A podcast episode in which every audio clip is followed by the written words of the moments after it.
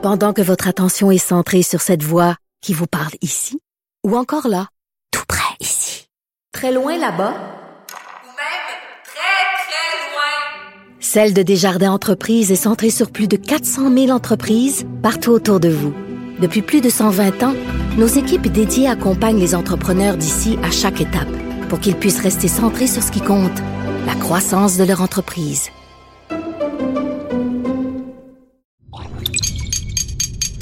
Cube Radio.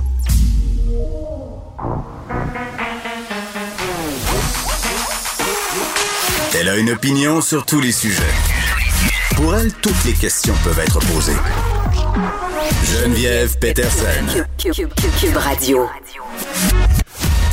Salut tout le monde, bienvenue à l'émission Le gouvernement Legault qui a mis fin ce matin à l'état d'urgence sanitaire euh, qui était évidemment en lien avec la COVID-19. C'est Christian Dubé qui en a fait l'annonce euh, donc quand même hein, du 13 mars 2020 euh, et ça va prendre fin le 1er juin. Donc aujourd'hui, ça fait quand même de longs longs mois. Et qu'est-ce que ça mange en hiver? Qu'est-ce que ça permet de faire d'être en état d'urgence? Donc ça permet au gouvernement de prendre des décisions plus rapidement que d'habitude beaucoup les oppositions ont joué là-dessus. Là, ça va être quand la fin de l'urgence sanitaire, c'est quand que le gouvernement Legault va arrêter de gouverner par décret? Donc, c'est ça, ça permettait d'aboutir plus rapidement pour le meilleur et parfois pour le pire. on se rappelle de quelques dossiers euh, qui ont soulevé un peu l'ire et l'opprobre tout au long de la pandémie. Donc voilà, c'est fait, c'est tout, c'est terminé l'urgence euh, sanitaire. Sujet aujourd'hui euh, qu'on va aborder. J'entendais ce matin, je lisais dans les journaux par rapport à la légalisation des drogues dures en Colombie-Britannique. Évidemment, ça fait réagir. On va se poser la question pourquoi le gouvernement Trudeau va de l'avant avec ça? On sait qu'en Colombie-Britannique, il y a un problème euh, qui est en même généralisé au reste du Canada. C'est la critique qui revient beaucoup aujourd'hui. on est dans une crise des opioïdes. Il y a beaucoup d'usagers de drogues injectables, surtout à Vancouver et à Victoria. Là, ça fait partie vraiment d'une problématique qui est très, très connue du grand public puis des experts qui s'intéressent à ces questions-là. Est-ce qu'on pourrait voir ça s'étendre dans toutes les provinces? Parce que je viens de le dire, le problème des drogues injectables, ça s'arrête pas aux frontières de la Colombie-Britannique, même si, bon, dans ces villes-là, le pourcentage d'usagers est quand même assez élevé. Euh, des critiques aussi en vrac là, qui sont émises par rapport à cette légalisation-là, qui, bon, euh, n'est pas non plus euh, illimitée. C'est-à-dire que les personnes pourront être en possession de drogues injectables, mais aussi de méthamphétamine, de cocaïne à hauteur de 2,5 grammes. Et ça fait sourciller les gens du milieu.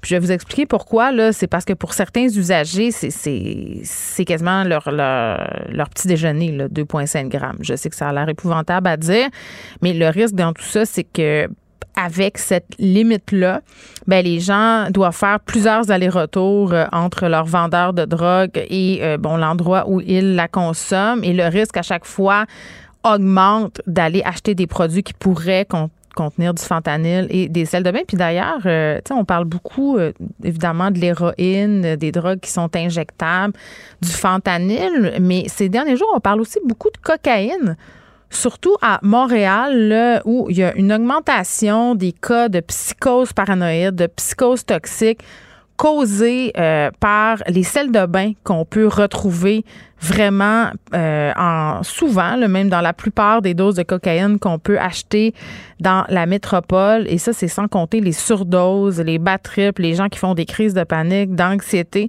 Donc, euh, si vous êtes un usager de cocaïne et si vous prenez de la coke de façon récréative, moi je ne juge pas ça du tout, mais il faut garder ça en tête pour vrai parce que euh, tu peux pas savoir qu'est-ce que tu consommes. Et moi ça me fait toujours rire d'entendre des gens qui disent "Ah oui, mais moi mon dealer, je le connais." Ça fait tellement longtemps que je fais affaire avec lui. Il n'est jamais rien arrivé. Il sait exactement ce que contiennent ces produits. Ben, j'ai envie de vous dire que la plupart des experts s'entendent pour dire que c'est faux. Parce que rendu à l'étape de la vente, la personne, bon, évidemment, là, il y a, ça a l'air épouvantable à dire, vendre la drogue, c'est une business. Il y a aucune organisation criminelle qui veut envoyer ses usagers, ses clients à l'hôpital. Donc, à un moment donné, il faut, faut, faut se dire ça aussi. Mais les gens qui vous vendent vos affaires n'ont aucune idée la plupart du temps de ce qu'il y a dedans. Puis pour vrai, moi, ça me fait super peur, l'affaire des selles de bain. C'est épouvantable. Il y en a partout. On va avoir un médecin qui est spécialisé aujourd'hui euh, sur la consommation de drogue. Il a écrit un livre aussi sur la médecine de rue. On y a déjà parlé là, au docteur Jean Robert et qui, lui, euh, bon, a mis aussi sur pied un projet pilote pour tester les drogues. C'est-à-dire, avant de consommer, tu sais exactement euh, ce qu'il y a dedans. Puis après ça, ben, tu prends tes décisions. Autre sujet qui me tient particulièrement à cœur, on entend souvent du monde dire que les jeunes ne savent plus écrire le français. Les jeunes ne savent pas écrire, ils font des fautes, ça doit être à cause des téléphones intelligents, des logiciels de correction, ça doit être parce qu'ils consomment beaucoup trop de contenu en anglais. Est-ce que la qualité du français est en déclin, surtout chez les jeunes? Il y a eu un texte vraiment fort intéressant publié dans l'actualité à ce sujet-là. On aura France Martineau, qui est une éminente linguiste qui s'est penchée sur la question et je pense que la réponse va peut-être vous surprendre.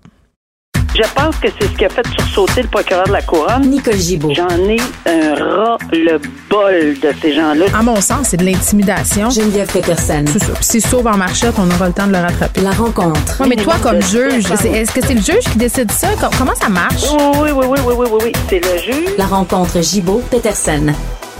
Salut, Nicole.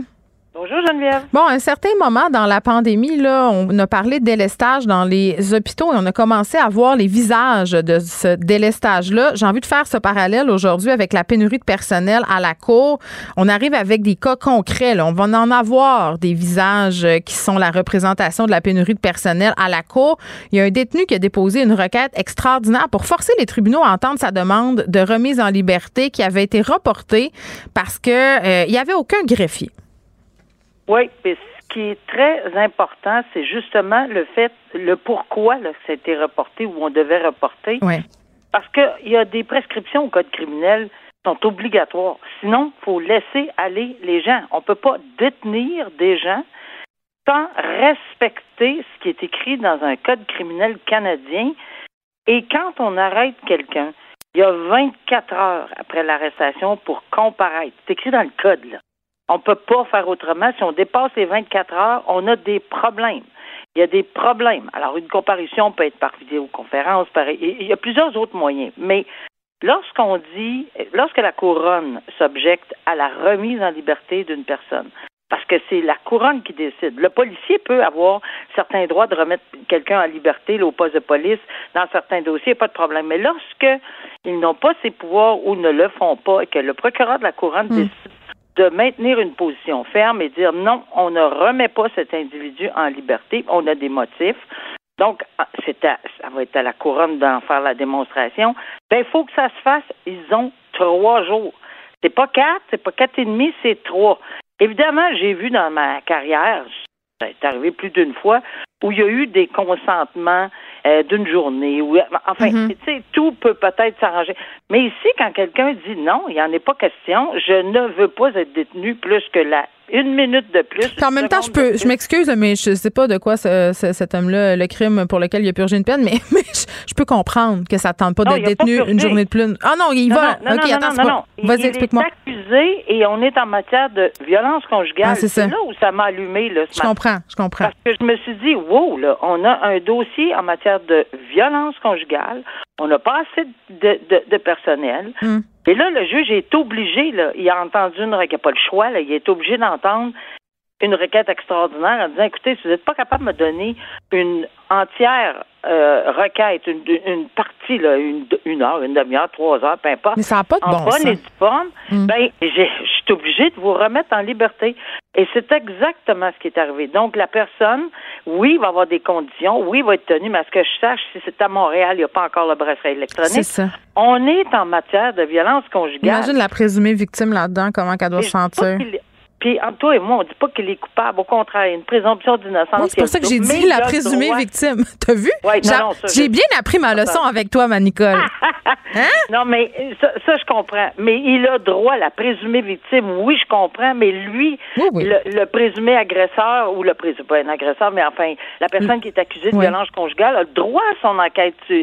Remise en liberté. Euh, euh, c'est un droit fondamental. Là. On peut pas condamner le monde avant même que qu'on passe devant les tribunaux, qu'on passe les étapes. Non, encore une fois, à cause du manque de personnel, ben c'est arrivé qu'on est obligé de le remettre en liberté. On va revenir, il y a des conditions. Puis je souhaite, puis on, regarde, je pense qu'on a pris toutes les mesures nécessaires, on a dû rassurer, hmm. mais c'est un exemple. Mais ça paraît mal. C'est sûr que ça paraît mal. Ben oui, ben, avec toute la discussion qu'on a en ce moment euh, sur la violence conjugale, euh, les féminicides aussi, puis les conclusions du rapport Rebâtir la confiance. Mettons que, en tout cas, si j'étais la cour, là, je me dépêcherais de trouver une nouvelle date. Disons ça de même. Ben, euh, puis je me dépêcherais aussi comme. de régler le problème avec les greffiers, puis d'en avoir plus. Oui, exactement. Simon Euh, arrête, peut-être de capoter sur le français, puis ah ouais. Hein, mets l'épaule à la. Il faut vraiment qu'on capote un peu plus sur les recours devant les tribunaux. Puis les choses, les choses pour lesquelles il y, a, des vraies conséquences, Nicole. Hein? Ben, c'est sûr. Exactement. Pas qu'il n'y a pas de vraies conséquences quand on parle de français, etc., mais quand ben, même. Nicole, je, comprends ce que tu veux dire, mais il y a quand même une échelle de gravité. Là. Je veux dire, là, on parle euh, d'un gars accusé de violence conjugale qui, bon, euh, vis-à-vis du bilinguisme des juges, là, je comprends, là, mais je veux dire, il me semble que pallier au plus urgent. Ce bilinguisme-là, je pense que c'est de façon générale. Ah, ah ben oui, non, clairement, là, tu as raison là-dessus. C'est ça que je veux dire. Oui. OK, on se Voilà, écoute, on, on, a fini par se comprendre. Euh, un autre dossier super important, vraiment, puis je sais qu'il y a des gens qui suivent ça de très près, le, recours collectif contre euh, la tragédie, euh, par rapport à la tragédie de lac mégantic qui tire à sa fin. Donc, c'est une grande étape, là, quand même, ce recours collectif qui a été autorisé en 2018 contre le Canadien Pacifique. Oui, puis euh, je veux dire, c'est, c'est, vraiment un recours collectif. Puis c'est long, hein, les recours collectifs autorisés en 2018. C'est très, très long. Euh, on le sait, là, c'est long, mais ça, c'est tellement énorme. C'est tellement énorme. Puis c'est sûr qu'il y a eu sept mois d'audience. Euh, une preuve, il y a, il y a, énormément de preuves. Et euh, il y a des, évidemment les plaidoiries, etc. Puis quand on parle d'une soixantaine de jours d'audience qui a été nécessaire, c'est de colliger tout ça, toute la preuve qui a été faite, les contre-interrogatoires, les témoins qui ont été appelés. Oui, on a reconnu des noms, Tom Harding, euh, bon, les hautes têtes dirigeantes euh, du euh, Canadien Pacifique. Puis mais, mais tout ça pour dire que, bon, ils ont une défense selon le Canadien Pacifique. Puis c'est sûr qu'on est en matière civile. Donc, si on est en matière civile, on a on doit prouver la faute. Recours collectif ou recours non collectif, quand mm. on parle de responsabilité, c'est la faute, le dommage, le lien de causalité. Alors, je pense qu'au niveau de la défense, on a toujours nié que euh, le CP était responsable, qu'il y avait quoi, quoi que ce soit qui avait fait pas correct. On verra la décision. Mm. Ça va être super intéressant, mais c'est loin d'être fini parce qu'après ça, il va falloir, évidemment, si euh, il y a des gens responsables ou des entités responsables, on s'entend que la MMA, là, c'est pas c'est pas eux autres qui vont être le plus solvable au Canada, là. Mais euh, peut-être. Alors, je pense que souvent on a on a tenté d'obtenir quelque chose, mais c'était malheureusement impossible. On verra, peut-être que. Mais tout ça pour dire qu'il va y avoir un chiffre de données, puis ça, c'est la Cour qui devra euh, voir si effectivement la preuve est hmm. faite du recours. Ben, c'est énorme, ce dossier-là. Et je pense que tout le monde a hâte. Oui, c'est comme si euh, c'est la fin. Ça va être la fin peut-être d'un chapitre qui va permettre euh, de penser davantage les blessures. Donc, c'est vraiment important ce qui se passe par rapport à ce recours collectif-là, Nicole. Tout à fait. C'est pas fini tant que c'est pas fini, tu me l'avais dit, ah, Nicole. t'es tellement une femme sage. Je devrais t'écouter, pour vrai, plus souvent. Tony Curso, hein, euh, moi, je t'avais dit, bon, ben ça y est, il s'en va en prison le 1er juin, il n'y aura pas le choix. tu me dis, Geneviève, il lui reste la Cour suprême. Eh bien, c'est ça. Euh, il s'adresse euh, à la Cour suprême pour essayer de faire renverser tout ça. Mais je le sais que ça hurle, puis ça dit, ah, ça n'a pas de bon sens, etc. Ah, mais c'est son droit. Les étapes sont suivies, les étapes, une après l'autre. Oui, je comprends que ça date. Moi, j'étais là depuis le début, le premier procès, deuxième mm. procès. Mais tu sais, surtout avec les révélations sur l'UPAC de cette semaine, là, ben c'est comme la cerise sur le Sunday, Nicole, on dirait. C'est comme, OK. oui, évidemment, quelle coïncidence. Et euh, j'étais là à la sentence, j'étais là tout le temps. Puis oui, je les ai vues, les différentes étapes. Puis, on aura beau dire ce qu'on voudra. Oui, c'est un jugement de 76 ou 80 pages qui a été rendu par la Cour d'appel où mm. on refuse euh, de, de, faire appel pour un troisième procès bien étoffé. On remet pas en question non plus, donc le verdict, on remet pas en question non plus la sentence de quatre ans. On dit que c'est une des plus grandes euh, fraudes, en tout cas, de, de l'orchestre qu'on a orchestré dans, dans le contexte avec Vaillancourt, etc., puis tout mm. ce système de fraude et de... Bon, alors, ceci dit, il y a quand même eu une bévue, et la Cour d'appel le dit aussi, là. Quand les policiers, quand le premier procès, puis je fais ce cours, là, quand le premier procès de Curso a, avorté, c'est parce qu'il y avait un membre du, jury qui avait discuté avec un, une personne autre, là, puis qui avait eu de l'information. On peut pas continuer avec un jury qui s'était fait contaminer. On ne sait pas combien de gens elle a contaminé, il ou elle a contaminé dans le jury. Donc, on avait avorté le procès. Mais là, il y a eu une enquête parce que si on fait des choses comme ça pour contaminer un jury, ben, il peut avoir des personnes qui sont accusées d'avoir fait ces gestes-là. Donc, dans le dans l'enquête que les policiers ont fait, ben, ils ont questionné les membres du jury. Et ce que soutient M. Accurso, à tort, selon la Cour d'appel, mais on ne sait pas ce qui va arriver à la Cour suprême. S'il obtient une permission d'en appeler, d'en appeler peut-être, peut-être, on ne sait pas. Mais s'il n'obtient pas, on ne le saura jamais. Pourquoi? Mais les policiers ont interrogé certaines personnes. Donc, la Cour dit ça change rien, la Cour d'appel. Non, c'est pas ça qui a fait en sorte que. Mais euh, les avocats de la disent un instant, ils ont obtenu de l'information de différents jurés pour peaufiner la façon dont préparer leur, leur deuxième procès qui s'en venait. Là, ils savaient les bonnes questions à poser. Là, ils savaient comment aller chercher comment aller chercher le jury. Alors, c'est bien intéressant. Moi, j'ai trouvé ça extrêmement intéressant de l'avoir soulevé. Et évidemment, ça a été balayé du revers de la main par la Cour d'appel, mais en disant que cette façon de procéder euh, non, ça ne représente pas une inéquité au procès, mais c'était pas la façon de le faire. C'était pas la façon de travailler pour les policiers. Est-ce que la Cour suprême va dire qu'il y a une inéquité à cause de ces gestes-là? Est-ce qu'ils vont accepter de l'entendre dans l'intérêt national? Est-ce qu'ils vont? Mais il faut qu'il y ait un intérêt national. Il faut, mm. faut qu'il y ait plusieurs petits points là, à développer. Ça va être à suivre. Puis s'ils l'entendent pas, ils diront même pas pourquoi c'est non, point final. On connaît la Cour suprême. Ils n'ont pas besoin de s'expliquer. Exactement. Faut que je te laisse aller, Nicole, à tes, autres engagements. Bye bye. Bye. Salut. Pendant que votre attention est centrée sur cette voix qui vous parle ici, ou encore là, tout près ici, très loin là-bas, ou même très, très loin, Celle de Desjardins Entreprises est centrée sur plus de 400 000 entreprises partout autour de vous. Depuis plus de 120 ans, nos équipes dédiées accompagnent les entrepreneurs d'ici à chaque étape pour qu'ils puissent rester centrés sur ce qui compte, la croissance de leur entreprise. Geneviève Peterson. Brillante et éloquente, elle expose toutes les facettes de l'actualité. Ottawa qui fait un premier pas pour décriminaliser les drogues dures. Je sais que quand on dit ça, il y a plusieurs personnes qui disent, ben voyons, ça n'a aucun bon sens. On est dans une crise des opioïdes. Comment ça se fait qu'on décriminalise ces drogues-là euh, qui en contiennent souvent? On, va essayer de s'expliquer là, parce qu'il y a une raison derrière ça, bien évidemment. Euh, décriminalisation seulement en Colombie-Britannique pour commencer. Est-ce que le Québec devrait emboîter le pas? Les autres provinces canadiennes aussi, là, on peut être en droit de se poser la question. On jase de tout ça avec Dr Jean Robert, qui est cofondateur du Centre SIDA Amitié de Saint-Jérôme et qui a écrit un livre sur la médecine de rue. Docteur Robert, bonjour.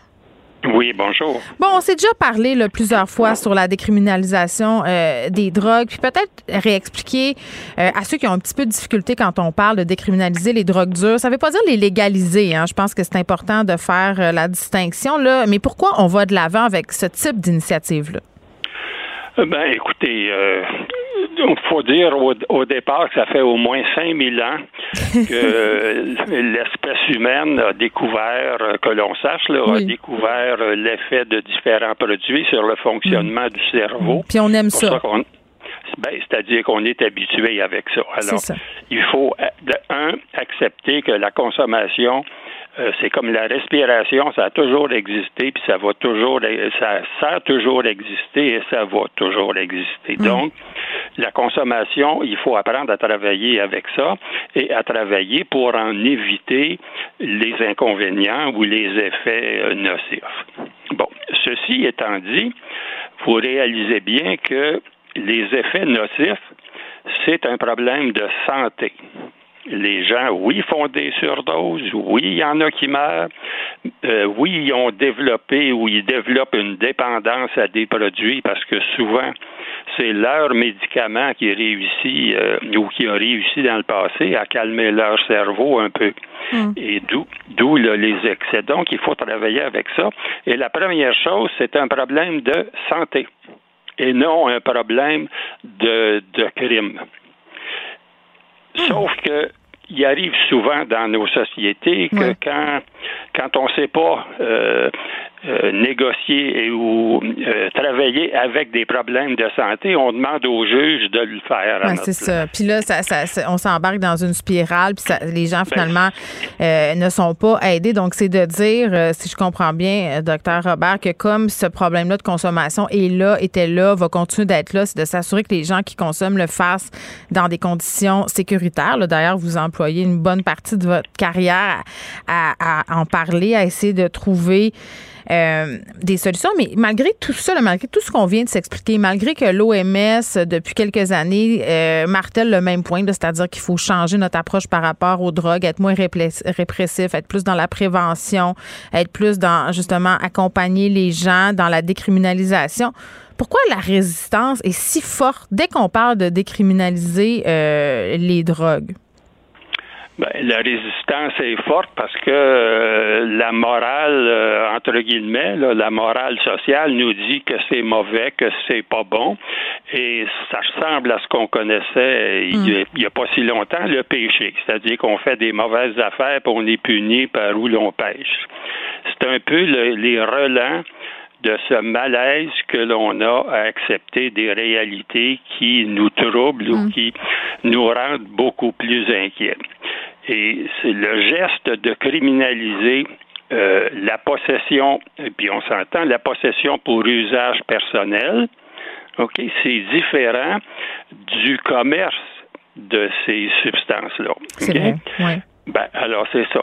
Il faut penser, faut penser à partir des personnes qui consomment et qui en souffrent et non partir du mm. gouvernement qui va faire des règles, des lois et tout ça, puis qui va arriver au bout mm. avec un effet plus nocif que ce que la substance elle-même fait. Et le fait d'être criminalisé, donc d'avoir un dossier judiciaire, mm. euh, de ne pas pouvoir voyager à l'extérieur, d'être socialement mal vu, et euh, puis qu'on, en plus d'avoir un dossier, bon, on amène en prison, puis en prison, c'est la meilleure école pour apprendre euh, le trafic. Alors, pour des possessions individuelles, c'est ça. Il faut enlever surtout, et j'ai témoigné à la commission euh, des communes pour ça, il faut enlever l'aspect punitif, parce que la prison, c'est pas fait pour la santé, c'est fait pour la punition. Oui, vous, vous voyez vraiment ça comme, comme un, problème de, santé publique. Puis il y a, moi, je me posais la question quand j'ai vu ça. Je comprends qu'en Colombie-Britannique, à Vancouver et tout ça, il y a beaucoup d'usagers de drogues injectables. Je pense que ça, c'est assez connu. Mais pourquoi pas étendre ça à l'ensemble du Canada? Je veux dire, ces problèmes-là, ils sont aussi euh, au Québec et en Ontario et ailleurs. Là. Voyez-vous, c'est un exemple de la vision hiérarchique à partir d'en haut. Si je regarde ça de façon horizontale avec les personnes que l'on suit, que l'on soigne, qu'on accompagne dans leur démarche qui est longue et pénible, mm. ben à ce moment-là, les frontières connaissent pas ça. Et c'est ça, à partir tant qu'on on se, on n'enlèvera pas du secteur criminel, contrôle judiciaire et tout ça, l'aspect de la possession simple, on s'en va dans un cul-de-sac. Et c'est, c'est les villes peuvent faire ça, hmm. mais les gens hésitent. Pourquoi ah oui, l'opinion publique. ben oui. Ben, c'est ça. Puis ça coûte des votes. L'opinion publique, c'est des gens qui votent. Alors, ben oui, puis, ben oui. On est toujours, on est toujours en, conflit avec ça. Alors, c'est sûr que la Colombie-Britannique, avec la quantité de morts, le trafic des substances qui viennent de Chine, de mm-hmm. l'Asie, arrive là. C'est ceux qui sont confrontés à beaucoup plus de morts. Et c'est ça qui fait qu'on se dit, ben, est-ce que ça peut être pire que d'avoir X morts par jour? Alors, c'est, les gens se sentent appuyés dans euh, cette démarche-là parce qu'il y a beaucoup de morts. Je comprends. On en a, nous autres, ici aussi. Ben oui, on en a parlé souvent quand on calcule juste les morts, on est dans le dans la comptabilité. Là. On n'est pas dans le soin à des personnes. Hmm. C'est tellement facile de contrôler des moyennes, mais c'est extrêmement difficile d'accompagner et de soigner les personnes. Et ça illustre très bien le grand malaise que l'on a hmm. entre ce qui relève de la santé et ce qui relève du crime. Bon, euh, parlons de la quantité. Là. Ça aussi, ça fait réagir euh, bon, les gens qui sont familiers avec les usagers de drogue, qui travaillent avec eux autres, qui interviennent auprès de cette clientèle-là. C'est 2,5 grammes, euh, je crois, là, puis ça va s'appliquer aux opioïdes, mais aussi à la méthamphétamine, à la cocaïne.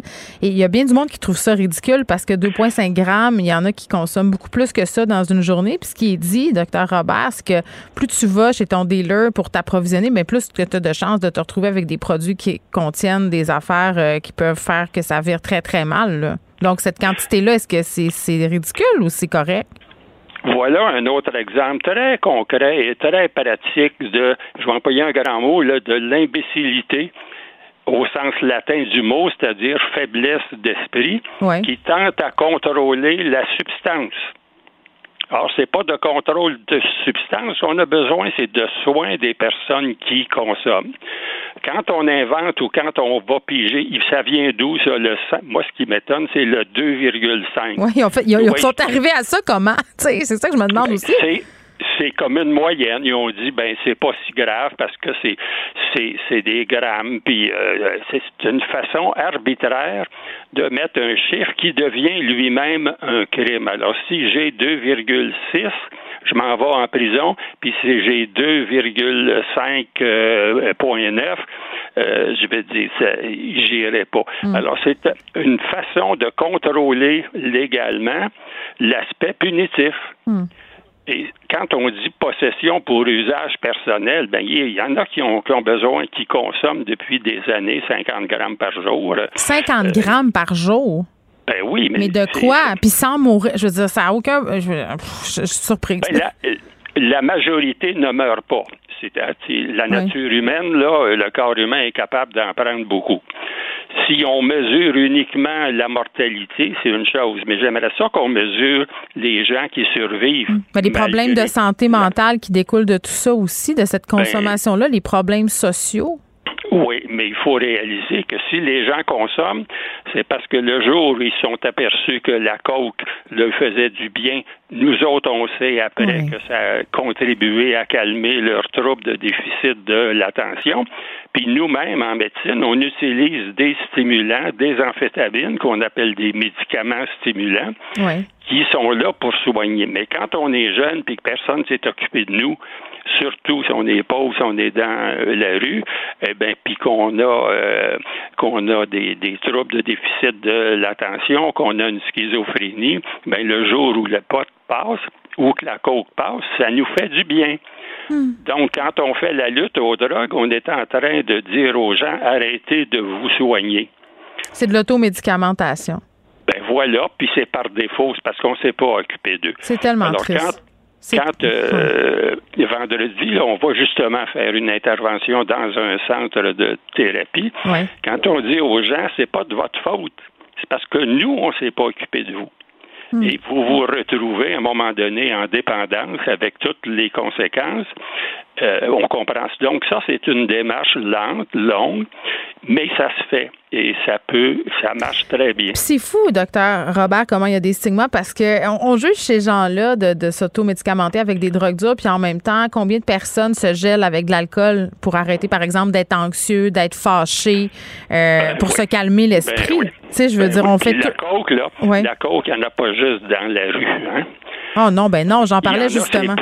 Ah ben oui. Plein. Ben oui. C'est drôle que c'est drôle que ces gens-là se font pas arrêter. C'est vrai. oui. on a de, c'est ça. Ça, c'est la mesure, c'est le contrôle. Mm. qu'on cherche à prendre et on c'est plus facile de contrôler des drogues que de soulager des humains. Parlons-en de la coke euh, parce que bon, vous euh, vous avez mis sur pied un programme pour tester les drogues anonymement là, pour aider les consommateurs parce que justement il y a toutes sortes de cochonneries. Puis ce matin j'entendais mhm. un expert dans une autre radio parler du fentanyl à Montréal, de dire qu'il y avait plus vraiment d'héroïne, euh, puis que c'était surtout du fentanyl. Puis moi il y a quelque chose qui me qui m'a jeté par terre. Il parlait de la cocaïne, puis on va s'entendre, on va être honnête, docteur Robert. Il y a bien des gens qui consomment de la coke de façon récréative, là, que ce soit, je sais pas moi. Non mais c'est vrai, là, dans un ben party de deux, trois fois par année, tout ben ça, là, parce que c'est pas tout le ben monde là, qui est dans la rue puis qui prend de la coke puis du fentanyl. Puis moi, ça me fait capoter parce que là, euh, euh, ce qu'on disait, c'est que beaucoup de gens qui font des surdoses ou des psychoses euh, toxiques. À la coke. Oui, à, cause des selles de bain. Pouvez-vous nous expliquer un peu c'est quoi des selles de bain? Puis qu'est-ce qui se passe là, avec ça en ce moment à Montréal? Ah mon Dieu, c'est un grand discours. Mais voyez-vous, moi, ce qui, ce qui me chagrine dans, dans cette approche-là, -là, c'est qu'on parle des drogues récréatives. Donc, on cherche une justification qui est socialement acceptable, qui nous permet de consommer. Ça, c'est une, c'est une illustration hypocrite de notre besoin de contrôler, puis on dit si c'est récréatif, j'ai le droit. C'est pas grave. Si c'est voilà, c'est ça. Alors la prostitution, c'est exactement la, la, même chose qui est là. Puis une fois qu'on rentre dans ce mode de pensée là, on bascule toujours, toujours dans le contrôle des drogues. Combien de grammes Il y a des drogues douces, il y a des drogues dures. Mais oui, mais qui définit ça? Hmm. Parce qu'une drogue dite dure, elle peut être douce pour la personne qui en a besoin. Donc, il faut sortir, il faut s'enlever de la tête tous les aspects de contrôle pour la possession simple, c'est-à-dire pour, moi je vois un terme plus précis, pour utilisation personnelle. Mm-hmm. Alors, si c'est personnel, on ne peut plus mesurer. Voyez-vous qu'en disant possession simple, on est obligé de mettre un chiffre? Donc, on est dans le contrôle judiciaire encore. Hmm. La, mais... la, consommation personnelle, c'est extrêmement variable en composition avec des mélanges et en quantité et en durée. Mais d'avoir accès justement à des tests pour savoir ce qu'on consomme, ça, serait déjà très bien. Là, à ben quel point c'est accessible. Voilà ce qu'on fait. Ben c'est ça. est-ce qu'on peut tester sur le coup? Parce que les gens, qu'on ben appelle ça récréatif ou pas, là, je veux dire, ils veulent la faire maintenant, la coke, ils veulent pas attendre deux semaines. Comment ça marche? On a des, des, des, languettes, des petites languettes. Ça prend même pas 60 secondes. On peut savoir dans, moins d'une minute okay. 10 euh, substances différentes, la cocaïne, la morphine, euh, l'amphétamine, la méthamphétamine, on peut tout savoir ça rapidement. Alors nous, ça fait déjà depuis 1900, euh, 2000, pardon, 1900, 2017 qu'on fait ça, et ça permet de renseigner sur le champ la personne. Qui plus est, on leur fournit gratuitement des mmh. languettes qu'ils peuvent apporter à la maison, avec lequel on leur a montré comment euh, faire le test. On fait le test sur leur urine, parce que ce qu'ils achètent et ce qu'ils consomment, c'est deux choses. Ce qu'ils achètent, c'est deux, trois, quatre substances, mais si en plus ils prennent de l'alcool et puis qu'ils fument du pot euh, ou qu'ils prennent du, du GHB ou d'autres choses, soit volontairement ou le plus souvent à leur insu, c'est ça, ils sont victimes d'un commerce qui est très lucratif. Hmm. Bon, puis est-ce que ces tests-là détectent les sels de bain? Non, les sels de bain, c'est un contaminant qui se rajoute. OK. Il y en a beaucoup. Il y a du lévamisole, qui est un antiparasitaire vétérinaire, qui est, très, très présent avec la coke. Ça a un effet stimulant un peu. Donc, euh, on voit des ajouts de benzocaïne et de lidocaïne, ces deux anesthésiques locaux dont on sert aux soins intensifs à l'hôpital quand le cœur se met à, battre trop vite. Donc, mm. c'est comme si ça gelait le cœur. La cocaïne stimule le cœur à se à battre plus vite. La conséquence, c'est que si ça bat trop, le cœur arrête. Donc, il rajoute de, de, la benzocaïne dans la coke ou dans le, le, speed, ce qui permet d'avoir un effet plus fort au niveau euh, du cerveau sans les inconvénients au hmm. niveau du cœur. C'est ça. C'est plein de choses comme ça, mais il faut se centrer sur la personne beaucoup plus que euh, sur la substance. Il faut se concentrer sur la le, le, commerce des substances à cause des effets sur Mm. la santé. Soigner ce monde-là s'ils veulent être Mais soignés. la personne, c'est un problème de santé et non de crime. Merci, docteur Robert. C'est toujours tellement intéressant de vous entendre parler euh, de tout ça. Docteur Robert, qui est fondateur du Centre d'amitié de Saint-Jérôme, auteur du livre Médecin de rue. Pour elle, une question sans réponse n'est pas une réponse. Geneviève Peterson. Cube Radio. Vincent qui est là. Salut, Vincent. Salut. Je trouve tellement qu'on banalise la consommation de cocaïne, là, euh, et ça dans, dans plein oui, de sphères. vraiment. Puis, tu sais, il, il m'a, il m'a un peu remis à ma place, le docteur Robert, quand j'ai dit, ouais, tu sais, on- il y en a qui font des drogues de façon récréative. Il a pas aimé ça que je dise ça. Parce qu'il dit que c'est comme hypocrite, parce que c'est comme si c'était mieux. Tu c'était meilleur que des, des consommateurs qui auraient un problème de c'est juste de consommation. façon récréative. Oui, oui, Comme fumeur social, juste. euh, Non, mais, Mais, euh, tu mais moi- consommes de la coke de façon récréative, t'es toujours bien en train de consommer de la coke Ben, quand même. Moi, ça me ouais. fait super peur. J'en ai déjà pris de la coke de façon récréative, Ouais. Vincent, dans des parties, euh, tu sais, Moi, ça m'impressionne occasionnellement. encore comme si, comme quand j'étais, moi, on dirait la coke. euh, C'est comme, encore, oui, hey, what? comme quand on était jeune C'est puis on regardait bizarre. des films, Ouais. c'était grave. Là. Ouais, Ouais, c'est oui. une étape que j'ai pas franchie. Pour elle du monde, c'est juste bien, bien normal. Ben, moi, je trouve Mais à pas. chaque fois, je, hey, Je trouve pas que c'est normal. Je, trouve que c'est trash. Puis Ouais. j'entendais du monde dire que, bon, euh, il nous disait qu'il y avait toutes sortes de crap là-dedans, puis tu peux jamais vraiment réaliser. Les gens se ramassent en psychose à l'hôpital, ils se mettent à paranoïer, ils capotent, puis tu sais, je veux dire, c'est comme. Oui, une, en fait, j'ai une, une amie à un moment donné qui euh, s'est réveillée, le bras paralysé. Hein? Puis là, rentre à, le- rentre à l'urgence en panique, là, puis tout ça. Puis là, euh, le médecin dit Ah, ça, c'est la paralysie du samedi soir. Puis là, il dit Comment c'est la paralysie du samedi soir Il dit Ben, si vous avez pris de la cocaïne, ça fait ça des fois. Puis euh, le- il y a des membres comme ça qui figent. Puis ça, ça va passer. Ben, pardon. J'ai jamais entendu ouais, ça. Le médecin, paralysie du samedi soir. Et euh, c'est revenu. Mais tu fais, quand même, c'est un petit Ben, signal que le corps t'envoie que c'était peut-être un peu trop, peut-être une trop grosse soirée. Là. Wow, ça me fait encore Hein? plus peur. OK, je pense Bon. que je vais m'en tenir au vodka soda euh, dorénavant. Hey, avant de mon premier sujet, Oui. parce que là, il y a un peu une commotion dans le- la station de, de- de radio en ce moment, Pourquoi? Geneviève, en raison de cet article du, euh, du, euh, de l'actualité. Oh my God, Écoute, arrête. Ben non, mais arrête. Écoute, c'est quelque chose parce qu'on vient, de paraître les 25 romans qui ont Ah. défini le Québec.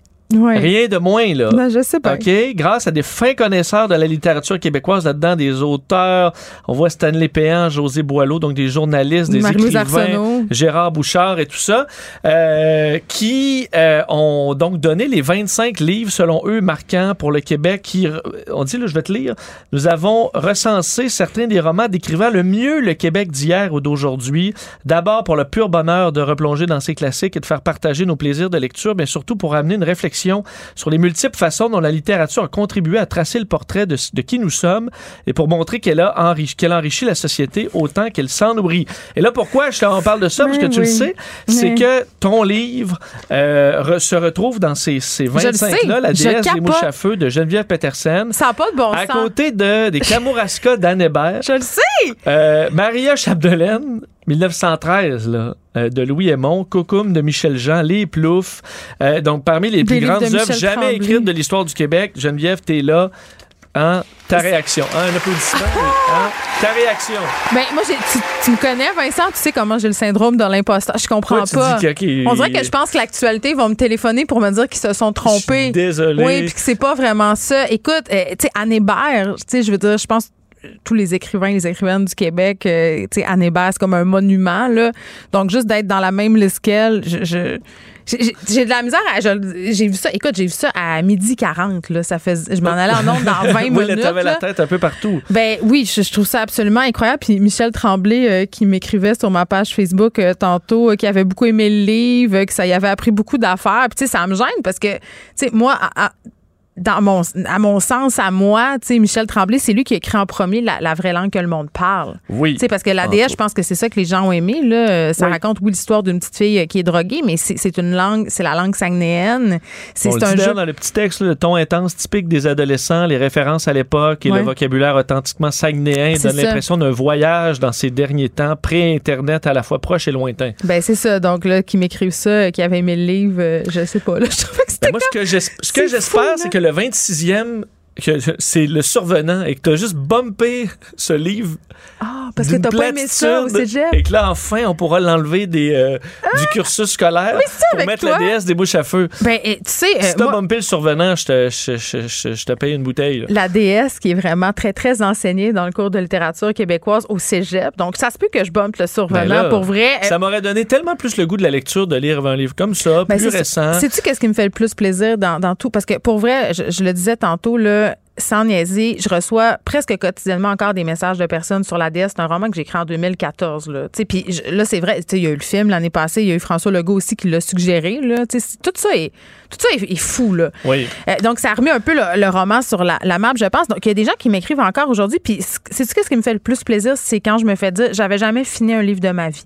Puis là, j'ai fini ce livre-là, puis t'en as-tu d'autres à, à me suggérer? Puis un des plus bels ateliers de, que j'ai fait, c'est dans une classe de secondaire 5 euh, pour des jeunes décrocheurs euh, qui ont de la misère en français. Puis j'ai fait, c'était à l'école Dominique Racine à Chicoutimi. C'était pendant la pandémie, Vincent, en Zoom. Puis les, pro, les, les, les élèves ont tellement aimé le livre qu'ils avaient demandé à leur prof d'aller voir le film au cinéma. Puis après ça, ils avaient demandé que je vienne leur parler. Écoute, Ah. c'est c'est comme... c'est- c'est débile tout ce qui se passe euh, à- avec ce livre-là. Moi, j'en reviens pas encore. Moi, j'écrivais ça là, dans mon bureau. Je pensais que j'avais 12 amis qui allaient le lire, puis ma mère. Là. Ouais. Puis là, tu t'es ramassé euh, au Berminal et là, tu es dans, l'écoute, dans Oh le panthéon euh, de Je- l'actualité des livres. Ça me gêne folle parlera- que tu me parles de ça. Mais tu sais, me quand on va parler de toi dans, dans 90 ans, tu vas être comme la Maria Chapdelaine de notre époque. Oui, puis là, les jeunes vont faire Hey, c'est donc bien plate, la Hey. DS. Hein? Pourquoi ils nous mettent pas Ben des oui, nouveaux romans? rien Où est-ce à que. l'époque, euh. On parle de fentanyl?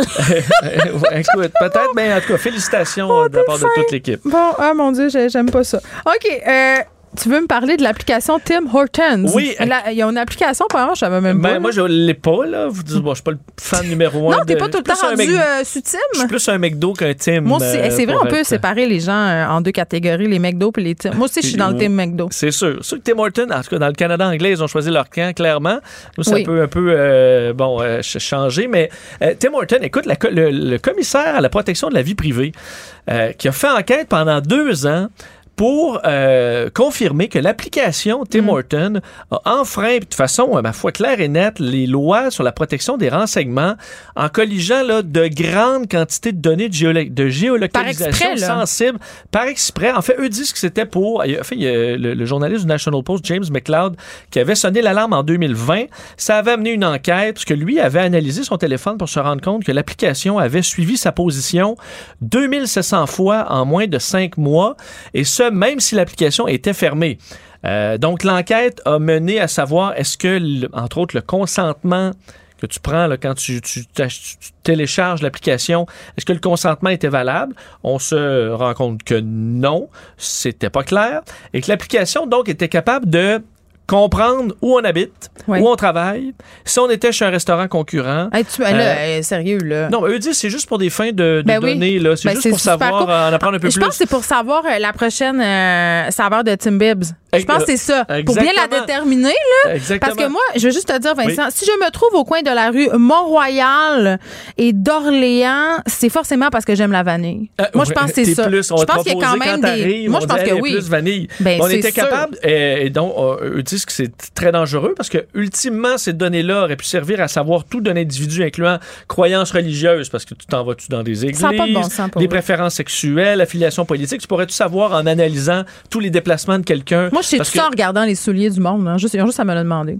Ah ouais, tu apprends beaucoup La sur le- science, euh, oui, la, la science, soulier soulier. peut t'en dévoiler, Vincent, beaucoup. Euh, ce, que, ce que je trouve plate, par contre, c'est que le commissaire là-dedans a fait euh, émet des recommandations qui ont d'ailleurs toutes été suivies. Dès le début de l'enquête, Tim Horton a retiré cette, cette option-là, disons, ce, ce Ouais. facteur-là de l'application. Et là, on leur impose, en fait, dans les recommandations, de supprimer toutes les données, instaurer un nouveau système et compagnie. Tim Horton a accepté tout ça. Mais ma foi, c'est quoi les conséquences? Ça prend des conséquences. Des compagnies qui, nous- qui euh, qui utilisent nos données là, de façon tellement euh, irrespectueuse, et on le fait, il y en a tellement, toutes sortes d'applications qu'on télécharge qui ont pour but d'avoir une utilisation précise et qui finalement siphonnent tous les données qu'ils peuvent, dans certains cas, les revendent. si C'est pas c'était le cas pas dans fait. Vincent, là. Hein, si Ben, c'était pas fait fait de encore. pogner, ça, ça aurait continué cette c'est pour des fins de marketing. J'en ai rien à foutre, moi, de votre marketing, Tim Horton. Arrêtez de me suivre sur mon application qui a pour but d'avoir une promotion sur euh, votre sandwich. Là. Moi, Donc, je pensais aussi qu'avec, puis peut-être t'as pas la réponse, je vais pas te mettre dans cette situation plate, là, mais tu sais, quand, quand tu télécharges une app, puis quand tu l'utilises pour la première fois, t'as tout le temps deux options là, sur la, la localisation, l'autoriser, euh, pas l'autoriser ou Si l'autoriser juste quand l'app est active. Moi, je clique tout le temps là-dessus, mais je reviens tout le temps à la question du consentement éclairé. Tu sais, quand on accepte les modalités d'un site ou qu'on est un utilisateur captif, là, par exemple, euh, je te donne l'exemple euh, d'Instagram, si on change les modalités d'utilisation, euh, c'est sûr que je vais dire oui, peu importe c'est quoi, je suis déjà là. Donc, c'est de la merde. on est ça, comme, de la merde. Ouais. J'arrive d'Europe où là-bas, euh, c'est beaucoup plus sévère là, sur les, euh, entre autres, ce qui est installé, là, Oui, logiciels sûr. sur le site. Sauf que Oui, ce que dès ça. que tu vas sur un site européen, te demandent si tu acceptes, Ouais. mais tu n'as pas le choix d'accepter si tu veux lire le Ben, contenu. c'est ça. Mais ce que ça fait, c'est que c'est vraiment compliqué. Parce que là, sur chaque site que tu vas, tu coches, tu cocher sur tout. Euh, fait que souvent, pour par- parce que tu n'as pas le temps, Ah, tu moi, je marque oui, tout oui. accepté. Ce qui doit être fait, c'est pas ça. C'est pas de nous donner le fardeau de cliquer sur mille affaires. Ouais. C'est d'interdire tout ça, tout ce qui est inutile de suivi, de, de même si on dit ah mais ça va donner des publicités plus précises, ça va augmenter, Non, mais attends, on là, il nous martèle, pour vrai, c'est du harcèlement. Moi, je, au début, là, quand on a commencé à jaser de ça, ma position était la suivante. Puis je pense qu'on en a déjà même parlé ensemble. Je disais, ouais, mais tu sais, des publicités, il y en a. Quand c'est gratuit, écoute, c'est avec ça qu'ils paient leur plateforme, euh, qui me donnent des pubs qui me conviennent. C'est quoi le problème? C'est juste que la pub qui te convient, Vincent, parce que je ne sais pas, mettons que j'ai tapé soulier dans Mhm. Google, puis que j'en ai regardé une paire, puis que je ne l'ai pas acheté parce qu'il était 400$. pièces OK? Mettons, là, c'est un exemple fictif. Il arrête pas de me remontrer les souliers tout le temps, tout le temps, tout le temps, tout le temps. J'ouvre Instagram, les souliers sont là. J'ouvre Facebook, les souliers sont là. Je vais sur a un Google. petit rabais? À un moment donné, là, Tu vas les acheter. Oui. Puis ça, là, c'est pas correct. Ça devrait pas être ça parce que les pubs qui nous ciblaient avant des magazines, j'étais pas tout le temps en train de me faire pitcher une boule de papier avec la pub de, de- de Chanel. Tu comprends? Distribution consommateur, tiens. tiens, tiens, tiens. Là, c'est- c'est c'est du harcèlement publicitaire. Puis tu sais, c'est normal. Et ça, c'est simple. Le gouvernement doit mettre des règles là-dedans, puis fermer tout ça. Entre autres, pour la géolocalisation, là, Tim Horton, les autres vont dire, oui, mais mettons que tu vas arriver, là, puis là, tu cliques sur, euh, il faut savoir, tu es à quel team pour pouvoir te donner. euh, Ben, en Ben fait, tu- ce que tu peux à ce niveau-là, c'est d'être capable de cliquer, OK, là, euh, on a besoin de votre localisation maintenant. Parfait, je l'ac- je l'accepte. Après ça, c'est tout. Ça te localise plus. Mais dans bien des cas, ça continue de te localiser partout où tu vas. Ça te fait des, euh, un Hey, profil. écoute, tout ce qu'ils peuvent faire. Moi, j'étais traumatisée parce que j'ai fait la mise à jour de mon Apple Watch puis j'étais plus capable de me servir euh, de l'application Fitness Plus sur ma télé. J'appelle là-bas, j'y compte mon problème. Puis là, le gars me dit, ben oui, c'est correct, je vais rentrer dans votre téléphone puis dans votre euh, montre. Vous devez comme mettre vos passwords puis quand vous allez mettre vos passwords, je vais m'enlever. Mais là, je voyais que le gars, dans le fond, avait accès, Il est là dans ta montre. ouais, puis dans mon ordi, puis dans mon téléphone. Puis il y a la possibilité de tout faire ça. Ça me jetait à terre, Vincent. Je me disais, aïe, aïe, fait que lui, là, à Silicon Valley, où Dieu sait, il est où, là, ce dos d'Apple-là, sur, sûrement pas en Californie, là. Mais s'il est mal intentionné ou s'il y a un problème dans la chaîne de la sécurité de la compagnie, il peut avoir accès à l'entièreté de mon contenu. Tout, tout, tout ce que je fais. Oui, donc C'est là, fou, là. euh, c'est pour ça. Fermez le robinet de ça euh, parce que ça va éviter On vire de. ça à. On s'en. on- hein, on s'en- on- ça. Ben, J'aimerais ça, à un moment donné, des fois, lancer mon téléphone. Oui. Mais. on est dépendant On et est on est captif. Merci, Vincent. Merci. Pendant que votre attention est centrée sur cette voix qui vous parle ici, ou encore là, tout près ici, très loin là-bas, Ou même très, très loin. Celle de Desjardins Entreprises est centrée sur plus de 400 000 entreprises partout autour de vous. Depuis plus de 120 ans, nos équipes dédiées accompagnent les entrepreneurs d'ici à chaque étape pour qu'ils puissent rester centrés sur ce qui compte, la croissance de leur entreprise.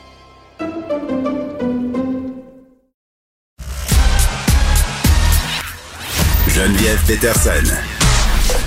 Elle est aussi passionnée quand elle parle de religion que de littérature. Elle saisit tous les enjeux et en parle ouvertement.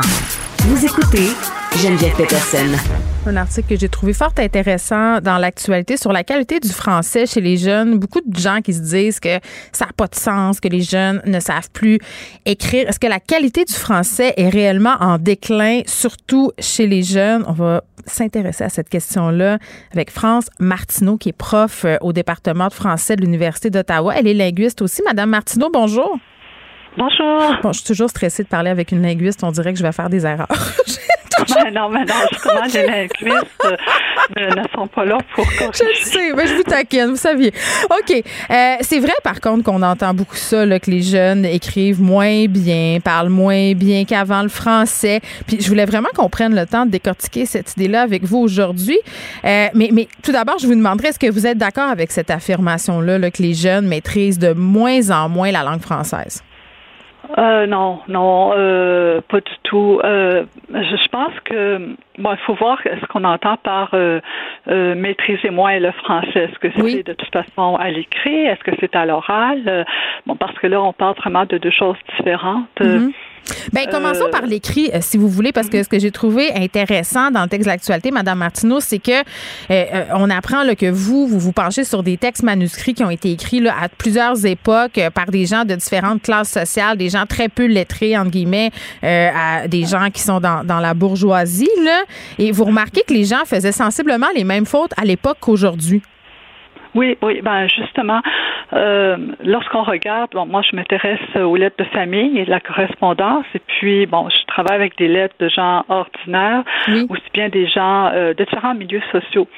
Et puis, à peu près jusqu'au milieu du 19e siècle, ben, les lettres de la bourgeoisie, euh, là, on parle, par exemple, des Papineaux. Oui. Euh, et ben, pas Louis-Joseph, mais ses frères, euh, ses sœurs surtout, mhm. euh, qui restent un peu à la campagne, ben, ces gens-là, ils font des ils font des erreurs, les mêmes erreurs en fait que les jeunes d'aujourd'hui.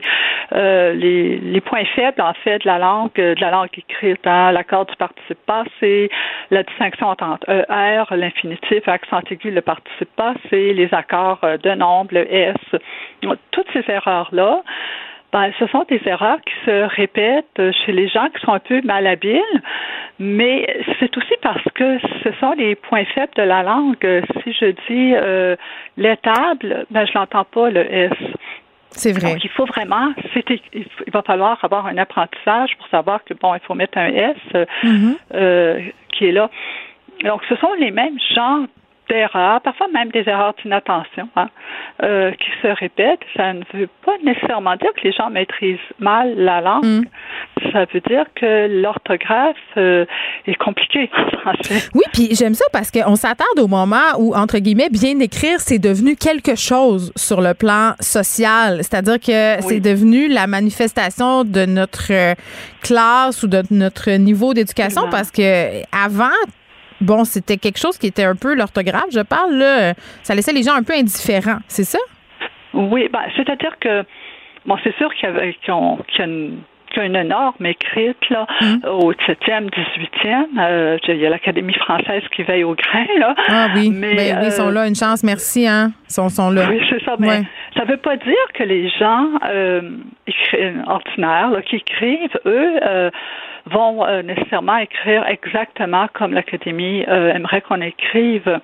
Mais ce qu'on voit, c'est qu'autour du 19e siècle, au moment où il y a, les, il y a toute l'industrialisation, l'urbanisation, ben, les sociétés occidentales, à peu près, ou le français, mais les autres langues aussi, là, vont, euh, vont accorder de plus en plus d'importance à ce caractère visible, vraiment, de l'éducation qui est l'écrit. Et euh, si bien qu'à peu près à partir de la deuxième moitié du 19e siècle, savoir écrire, c'est euh, aussi important que savoir tenir une fourchette, euh, que de savoir s'habiller. donc, c'est vraiment, ça, ça montre, c'est un élément de distinction sociale.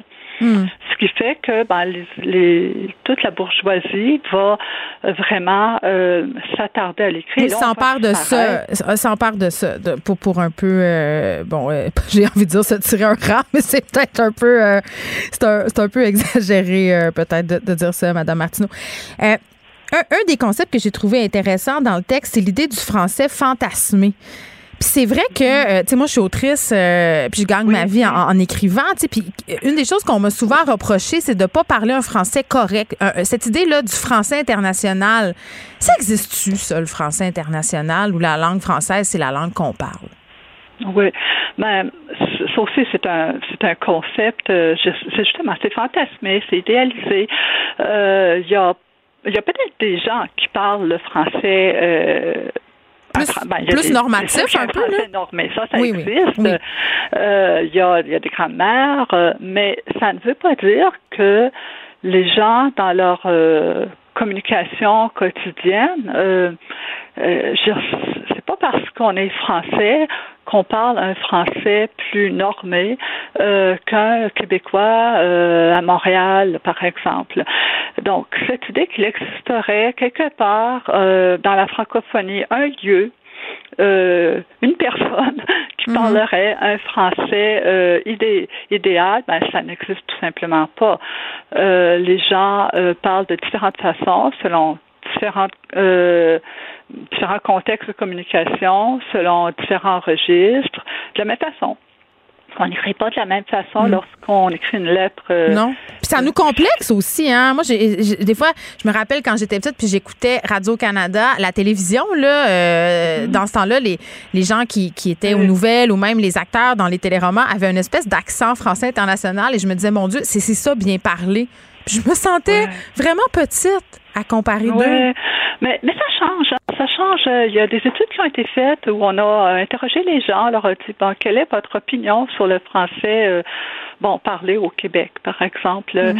euh, par rapport au français parlé ailleurs, et puis la perception du français, de notre français, de notre variété, elle est beaucoup plus positive, et puis elle est D'autant plus qu'on a maintenant euh, des, euh, des, dictionnaires qui nous permettent vraiment de voir euh, qu'il y a une variation. Bien oui, c'est vrai, on ne parle pas tout à fait exactement de la même façon, mais il y a une norme au Québec, ça existe, qui est un peu différente de celle par, de la France ou de la Suisse ou de la Belgique. Mais elle existe et c'est une norme. Et donc, on le voit aussi beaucoup euh, de plus en plus, en fait, qu'on écoute euh, Radio-Canada. C'est vrai. Mais vous savez, Madame Martin, à un moment donné, j'ai été invitée au festival euh, America. C'est un festival littéraire en France. C'est en banlieue de Paris. Et des gens posaient des questions à des auteurs québécois sur la langue de leurs livres, disaient, bon, que parfois... c'était un peu difficile à comprendre. Et mon ex-mari, Samuel Archibald, avait répondu la chose suivante. Il avait dit, mais moi, mon livre, il n'est pas écrit en français, il est écrit en québécois. Oui, ben, oui. Mais il y a plusieurs euh, langues françaises, peut-être aussi. C'est ce qu'il faut se dire. Oui, je, je sais pas, c'est sûr que comme auteur, euh, ben, je suis aussi autrice et puis la question se pose toujours lorsqu'on a des dialogues, ben, comment on va faire parler nos personnages pour qu'ils soient justes, euh, mais en même temps qu'ils représentent le milieu dans lequel ils vivent. Et là aussi, il y a, il y a tout un, euh, comment dire, euh, une façon de voir la langue. Euh, mais parler québécois, ça veut dire quoi? Ça veut dire c'est vrai. habite au Québec. Qu'est-ce que ça veut dire? C'est, vous avez ben, raison. je ne pense pas, lorsqu'on compare, parce que la grammaire que je vais publier cette année le montre bien, lorsqu'on compare le français du Québec avec celui de la France, du point de vue en tout cas de la grammaire, il n'y a pas énormément de différences lorsqu'on compare évidemment euh, les mêmes choses. Bon. Lorsque je compare le français d'ici, mais pas au grevis, là. Je comprends. oui, même personne, même contexte social, même contexte de communication. Il faut mettre les registres de langue en, contexte. Je suis assez d'accord. Euh, si on revient à l'idée que les jeunes écrivent mal, les exemples qu'on donne souvent, on parle des fameux textos. Est-ce que c'est pertinent de tester la qualité du français des jeunes à l'aide des textos? Qu'ils s'envoient? Euh, oui. Euh, moi, moi, je, je pense qu'on peut pas, euh, comment dire, il y a beaucoup de gens qui s'intéressent au texto, c'est sûr, mais c'est euh, c'est un mode de communication parmi d'autres. Hein. Euh, Lorsqu'on écrit un courriel, déjà c'est autre chose. Lorsqu'on écrit sur Messenger, c'est autre chose. Lorsqu'on écrit une lettre, puis qu'on prend qu'on doit écrire à la main, encore c'est autre chose. Donc ces modes de communication là font en sorte que notre attention à certains éléments de la langue peut être moins important. Ça ne veut pas dire qu'on ne maîtrise pas. Euh, si je m'adresse à une amie très proche, de la même façon si je lui parle, mm. euh, je vais pas, et ce serait en fait euh, ne pas comprendre le mode si j'utilisais un autre, si, je parlais à mon ami de façon très, très formelle. C'est sûr. Oui, si j'y envoie, par exemple, une communication légale. Tous les jeunes en régie sont très contents de vous entendre, Madame Martineau, aujourd'hui. Enfin, ben, ah j'espère que ça va changer, que ça, peut faire changer, parce que bon, c'est important aussi qu'on soit fier de notre langue si on peut la conserver. Hein. C'est vrai. Et donc, de taper chaque fois sur la, la langue des jeunes, c'est un peu comment dire, euh, je, je, ne trouve pas que c'est une façon euh, de, comment dire, euh, de, de de rendre notre Non, langue, parce que taper, non, non, taper sur la tête des gens, ça, ça les enjoint pas à s'intéresser à quelque chose. Ça, c'est sûr. Et puis les taper à tort encore plus. Exactement. Oui, oui. Puis, tu sais, il faut intéresser les jeunes à la langue française, à la culture euh, francophone, québécoise en particulier. Puis, c'est pas en, en les ostracisant puis en leur disant qu'ils sont des incapables qu'on va y arriver. Je pense qu'on est d'accord là-dessus. Madame Ah, Martineau, c'était fort intéressant cette discussion sur la langue française. Euh, On va surveiller ça. là. Ça sort quand cette grammaire-là? Oui, elle sort à la fin, euh, à la fin de l'année aux presses de l'Université Laval. Ça va s'appeler comment? Ça s'appelle Grammaire et euh, lexique. c'est- Les voix de papier, en fait, c'est le titre parce Hmm. que ce sont des voix, mais ce sont des lettres, donc des voix de papier. Ah, très bien. On va se procurer ça. France Martineau, merci beaucoup. Merci, au Au revoir. revoir. Pendant que votre attention est centrée sur vos urgences du matin, vos réunions d'affaires du midi, votre retour à la maison ou votre emploi du soir, celle de Desjardins Entreprises est centrée sur plus de 400 000 entreprises à toute heure du jour. Grâce à notre connaissance des secteurs d'activité et à notre accompagnement spécialisé, nous aidons les entrepreneurs à relever chaque défi pour qu'ils puissent rester centrés sur ce qui compte, le développement de leur entreprise. Ne vous laissez pas berner par ces prises de position saisissantes. Geneviève Peterson est aussi une grande sensible.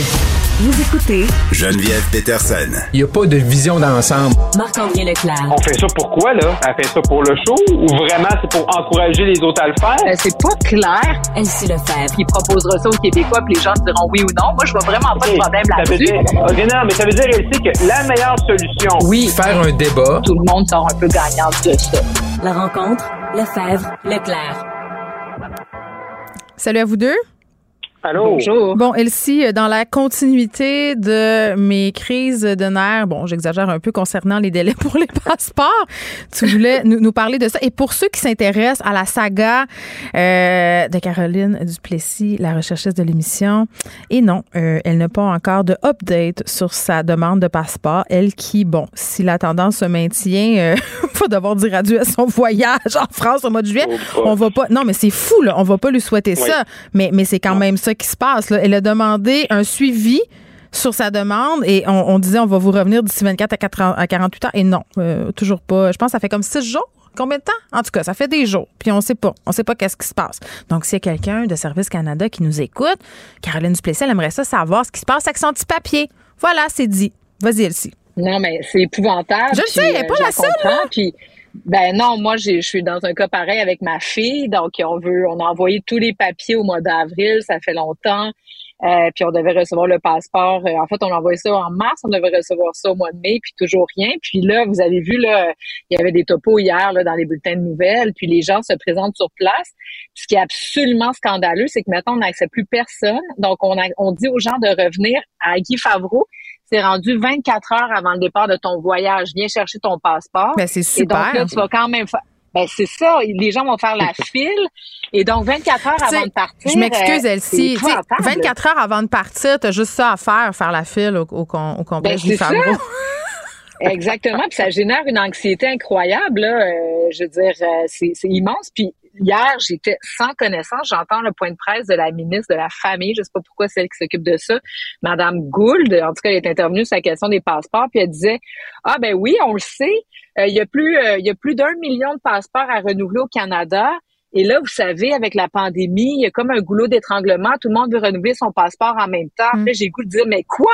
T'as pas planifié ça? Exactement. Écoute, c'est évident. ben, nous, ça fait c'est deux ça. ans que les Ah oui, frontières sont évident. fermées. Colin. On a demandé Je suis ça, aussi nous. dans tous mes états. On a demandé la réaction de Service Canada, puis c'est exactement ça qu'ils nous ont répondu. Là, pendant les pandémies, les Canadiens n'avaient pas la tête à voyager. Ben vous autres, vous aviez pas la tête à planifier, la gang, hein? Parce que c'était bien clair Ah, c'est qu'il y allait épouvantable. quelque chose euh, qui s'appelait une frénésie de voyage qui allait se produire, là. C'est comme- c'est épouvantable. Puis là, en date d'hier, on disait dans les différents des points de service, la ville Saint-Laurent, Laval, à Guy Favreau, puis ça doit être la même chose à Gatineau, puis ailleurs, que là, c'était 24, 48 heures avant le départ. Mais ça, on est au mois, on est au, on était en mai, là. Donc aujourd'hui, on est le 1er juin. Quand on va se rapprocher, là, du 20 juin, du 25 juin, du 1er juillet, du 10 juillet, il va y avoir encore plus de personnes qui vont avoir leur date de départ. C'est le début de la saison des vacances. Fait que ça va être la folie. non, c'est l'enfer. elle a dit qu'il n'y avait pas de plan. à court terme Ben, et non plus d'ici l'été. Je suis scandalisée. Je trouve ça épouvantable. C'est un flop fédéral. Ils peuvent-tu s'occuper de leurs affaires, les passeports, euh, les berges, tu sais, tous les services fédéraux, ça fonctionne pas. Sérieusement, là, ça va faire. Là, attends, là, là, c'est les totales. passeports. Moi, je, je parlais cette semaine aussi du renouvellement de mon permis de conduire puis de ma carte d'assurance maladie, des rendez-vous pour avoir euh, la prise de photos, là. Il a fallu que j'aille à Brossard ce matin. Il n'y avait pas de place Ah. à Montréal pour les prochains mois. Puis tu sais, je sais que je fais pas pitié là. Moi finalement, j'ai décidé de pas vivre ça le passeport là cet été là parce que moi aussi le mien était, était expiré puis le premier rendez-vous qu'il y avait c'était le 27 juillet. J'ai fait hey pour vrai là, je laisse faire cet été, je vais voyager au Québec. C'est pas c'est pas c'est pas gravissime là, je veux dire on reste quand même du monde privilégié qui, qui est en train de se dire je veux voyager là, mais le monde qui veut aller Ouais, voir leur famille, elle si, C'est tu sais qui ont pas vu ma fille, exactement, son grand-père, là, il reste quelques mois possiblement à vivre. C'est le dernier été vont pouvoir les, le voir en France. Je veux dire, puis même les gens qui n'ont pas de famille, je veux dire, on a passé deux mois enfermés, on pouvait, pas- deux ans enfermés, on pouvait pas voyager, les frontières fermées. Il y en a qui ont besoin là, d'aller s'aérer. là. C'est quoi l'affaire de faire un putain de passeport? Ah, moi, je j'en reviens pas, Elle mais j'en si reviens tu pas. dis des gros mots, je, je pense que je t'ai jamais entendu. Ouais. Et là là là là, elle est fâchée Non, mais pour ça vrai. aucun mais sens. non, mais écoute, je te- non, mais je te, je partage ton indica, ton indignation, puis c'est le modèle euh, tout le temps être en réaction au lieu d'agir. Tu sais, pourquoi tu, tu Ben, es, en train de réagir mais- à la crise, tu sais? Mais c'est tout le temps ça le gouvernement. Le gouvernement, c'est- tu sais, il a pas il- On savait qu'il était en pandémie, on savait qu'un jour ça allait finir. Euh, c'est sûr que euh, que les gouvernements, là, ils ont l'air surpris que les gens demandent leur passeport. C'est drôle parce que moi, hier, ben, Oui. décourageais un peu, là, mais moi, hier, j'ai sorti les formulaires parce que mes filles n'ont jamais eu, là, ont 4 ans, 6 ans, 2 ans de pandémie, tout ça. Prends-toi d'avance, Marc-André. Ben, c'est ça, j'ai pas de date. Fait que là, on remplit ça, on va faire le, le- le processus. Ah, ce qu'ils nous disent, de- là, au- du côté de Service. Canada, c'est que tu dois faire ta demande 3-4 mois avant de voyager pour être sûr. Mais c'est ce que qu'ils nous, on a fait. On Ben a fait oui, ça début mars. Hum. Tu sais, Mm. ah, je trouve ça enrageant. Tu vois, l'affaire, euh, que- attendez, Caroline me texte, euh, Dominique, notre patron, euh, vient de venir en régie pour sa fille, sa demande de passeport, ça a pris six mois. Six mois! Eh, bah, Tout va bien. sens. Rien ne s'effondre. il- puis, puis, admettons qu'il y a un problème, là, je comprends qu'ils vont pas engager des ressources, mais qu'ils prennent des gens des autres ministères, là, puis on dit on a un problème, là, c'est quand même un, un problème majeur. Là, avoir un passeport, là, c'est quand même quelque chose de base. Venez vous servir dans, dans Je contribue. Venez vous servir, là. Ben, Ça- ben, ils sont en chicane, en plus. Fait que là, ça va peut-être aider à rétablir les ponts. Je sais pas. Je sais pas. Ah, ah. Ah, je, je- ils Bon. peuvent pas juste rien faire, là. Tout c'est ça qu'ils font, c'est ça qu'ils sont partis pour faire. Écoute, c'est, c'est, hein, tu le sais, les Canadiens n'avaient pas tellement la tête à ça et Service Canada non plus. L'UPAC, sur une autre note d'indignation, Oui, Marc-André. Écoute, ça continue, le dynastie Hey, de la corruption. Écoute. Hein, faut être fier, faut être fier, les filles, faut être fier. Non, mais l'UPAC, l'UPAC, à chaque, à chaque, à chaque, euh, tu sais, puis là, faut comprendre, tu sais, les, euh, les gens, par exemple, là, du bureau d'enquête, là, à tout, à tous les, les, les 3-4 heures, ils sortent des articles parce que là, ils sont en train d'éplucher, là, des dizaines, là, des dizaines de centaines de, de documents, là. Mhm. Là, ce qu'on a appris les dernières heures, là, c'est que tu sais, la, la journée que Nathalie Normando est arrêtée, là, euh, on s'entend, tu sais, tout le monde a fait Ah ouais, la journée du budget provincial. Ouais, t'en parlais hier. Euh, ouais, c'est ça. Mais là, tu sais, de ce qu'on sait, c'est que c'était vraiment comme c'était vraiment planifié. Puis M. Lafrenière, il a vraiment comme euh, tu sais, à l'interne, il y a comme eu de la pression pour se fasse cette journée-là. Après ça, hier soir, on recevait au bilan avec Paul Larocque, c'est euh, Guy Wallet. Guy Wallet, qui était député libéral, qui est maintenant député indépendant, qui était comme un des, des un des présidents de commission là, qui posait des questions à l'UPAC. Ouais. Ben, lui, on l'a arrêté. Euh, finalement, le- l'UPAC s'est excusé, mais il n'y avait pas vraiment de raison. Il n'a jamais été accusé. Il n'y a pas de preuve de rien. Puis euh, ils ont également euh, parlé aux autres gens des, des comités, de la commission euh, pour Pascal Burubé, par exemple, pour un peu leur, leur faire peur de ne pas poser de questions. Hey, ça fait une république de bananes en vraiment là. Tu sais, de, de gens de, de se préparer le politique. Pourquoi? Pour que M. Lafrenière garde son poste. Puis là, même lui, dans les enquêteurs qu'on apprend des rapports du BI, c'est qu'il aurait parlé même à des journalistes, dont Denis Lessard de la presse. Puis là, il avait peur que ça se sache, puis de se ramasser à, à passer la mop. Puis Benoît Stanley faisait une enquête sur ceux-là, puis qui qui faisait des fuites. Tu sais, je veux dire, là, à un moment donné, là... Mais là, la l'affaire des papiers oubliés dans les toilettes, c'est quoi ça? hein? Ben oui. Bon, là, là, ça, c'est Ben- quoi? Qu'est-ce qui se passe? ben là, ça, c'est dans le dossier, là, si ma mémoire est bonne. Il y a tellement d'histoires, là, tu sais, je veux dire, dans le dossier de Machuré, il y, a des, il y a des documents qui ont été oubliés là par des gens de l'UPAC. Tu sais, je veux dire, c'est, c'est tout croche, c'est broche à foin. Là, je comprends qu'il y en a qui disent, ouais, mais on peut pas, tu sais, mettre les packs à terre, puis tout ça, mais la confiance du monde est où là-dedans? Moi, j'ai, moi, personnellement, j'ai pas trop confiance à la suite de l'UPAC. Là, c'est, c'est malheureux, là, mais quand ton branding est mort, quand ton nom est, est, sali comme ça, t'as beau changer les gens, là, mais sérieusement, il, y a vraiment un ménage. le monde a débarqué du carrosse, ça fait un petit bout de pareil. Le, gouvernement actuel, eux, là, les lacailles qui ont le beau jeu, ils n'étaient pas là à l'époque, mais là, ils ont comme un devoir de recréer cette confiance-là. Hmm. Elsie, est-ce que ta position a évolué à la lueur de ces nouvelles ben, révélations ou toi, tu es encore ben, euh, du côté des, gens qui pensent que les meubles sont sauvables du côté de l'UPAC? Oui. Ben, en fait, c'est parce que la grosse différence avec l'UPAC, quand on se remet en arrière, c'est que hmm. à l'époque, c'est des policiers là, de la SQ ou du SPVM qui devaient faire des enquêtes policière sur des euh, bandits en cravate. Puis l'enjeu, c'est que c'est pas les mêmes méthodes, c'est pas la même manière de fonctionner. Puis d'ailleurs, c'est aussi pour ça que ça a été difficile. Des fois, il y a des preuves qui n'ont pas passé mm. euh, le, gap des, tribunaux parce que euh, c'est pas construit correctement. Donc, l'idée d'avoir l'UPAC, c'est d'être capable de dire, OK, on va avoir une unité spécialisée dans le crime financier, dans la corruption, puis tout ça. Et moi, je pense que c'est nécessaire de préserver ça. Euh, je suis d'accord avec Marc-André, ceci dit, là, que, tu sais, je veux dire, la marque de commerce et puis... Euh, il faut qu'il fasse preuve de transparence dans les prochaines années, tu penses? Rendez tout ben, ça... C'est ça qui est difficile. Mettez vos documents sur Google Drive, la gang, qu'on puisse regarder c'est ça qui est comme qui est donnant, c'est qu'on n'est pas capable, puisque bon, il y a une séparation entre les pouvoirs judiciaires, policiers, politiques, on n'est pas capable d'aller au cœur de ça puis creuser tout ça. Fait que c'est gangréné, on ne sait pas trop c'est de où. Donc euh, moi, des fois, je me dis, tu sais, initialement là, la commission Charbonneau, est-ce que tu sais, c'est la Madame Charbonneau qui devrait comme avoir un petit mandat spécial d'essayer de faire la lumière dans, dans, dans je sais pas trop puis on n'a pas le temps d'attendre trois ans non plus. Mais clairement il va falloir qu'il y ait quelqu'un un peu de l'externe. Puis je sais même pas moi si c'est le BEI qui est la bonne euh, entité parce que encore là le BEI lui aussi il y a eu des, des petites passe-passe de ce bord là donc on sait plus à qui faire confiance et c'est très dommageable pour notre société puis nos institutions. Ben, le cynisme est déjà à son comble, en tout cas. Bon. Ben, euh, c'est ça. Là, on voulait parler du 500 dollars euh, de M. Legault. Là, on n'a plus de temps, mais on va y revenir demain. Moi, j'ai halluciné, petit preview de la chronique de demain, la gang. J'ai halluciné sur le populisme de M. Legault, puis la façon éhontée dont il a dit je, vais faire un autre chèque, c'est sûr si je suis réélu. comme. Là, je me, disais, mon Dieu, il n'y a même plus, il y a même plus de gêne. Là. On, y va. On le dit. Donc, préparez-vous demain. Là. Moi, c'est pas vrai que euh, ça va passer dans le bar. Il faut que je chiale un peu. À demain. À demain. à demain. Cube Radio. Oublions jamais de placer les choses en perspective. Ça aurait dû être une grande célébration. C'est quand même gros ce qu'on évoque là. Très significatif pour bien comprendre tout ce qui s'est passé. Un professeur, pas comme les autres. Lutte la liberté. Puis mon Luc, t'as-tu de l'avoir, ton 500$? Bien sûr, il faut voter pour M. Legault. Là. Ça, c'est la condition. Hmm? Est-ce que notre vote vaut 500 dollars? Et ce 500 dollars? Hey, je voudrais me, je voudrais juste une petite parenthèse te féliciter pour la reconnaissance de ta DS. Oh, t'es gentil, merci beaucoup. C'est une journée où euh, je flotte sur un petit nuage. C'est un euphémisme ben de le dire. Donc, je, m'en serais voulu de pas le souligner au passage. Pour ben moi, c'était plus important que le 500. en tout cas, pour moi, ça vaut plus que 500 dollars de capital symbolique. Ça, c'est sûr. Euh, on parle de ton billet euh, d'aujourd'hui dans sur la section perspective du journal de Montréal.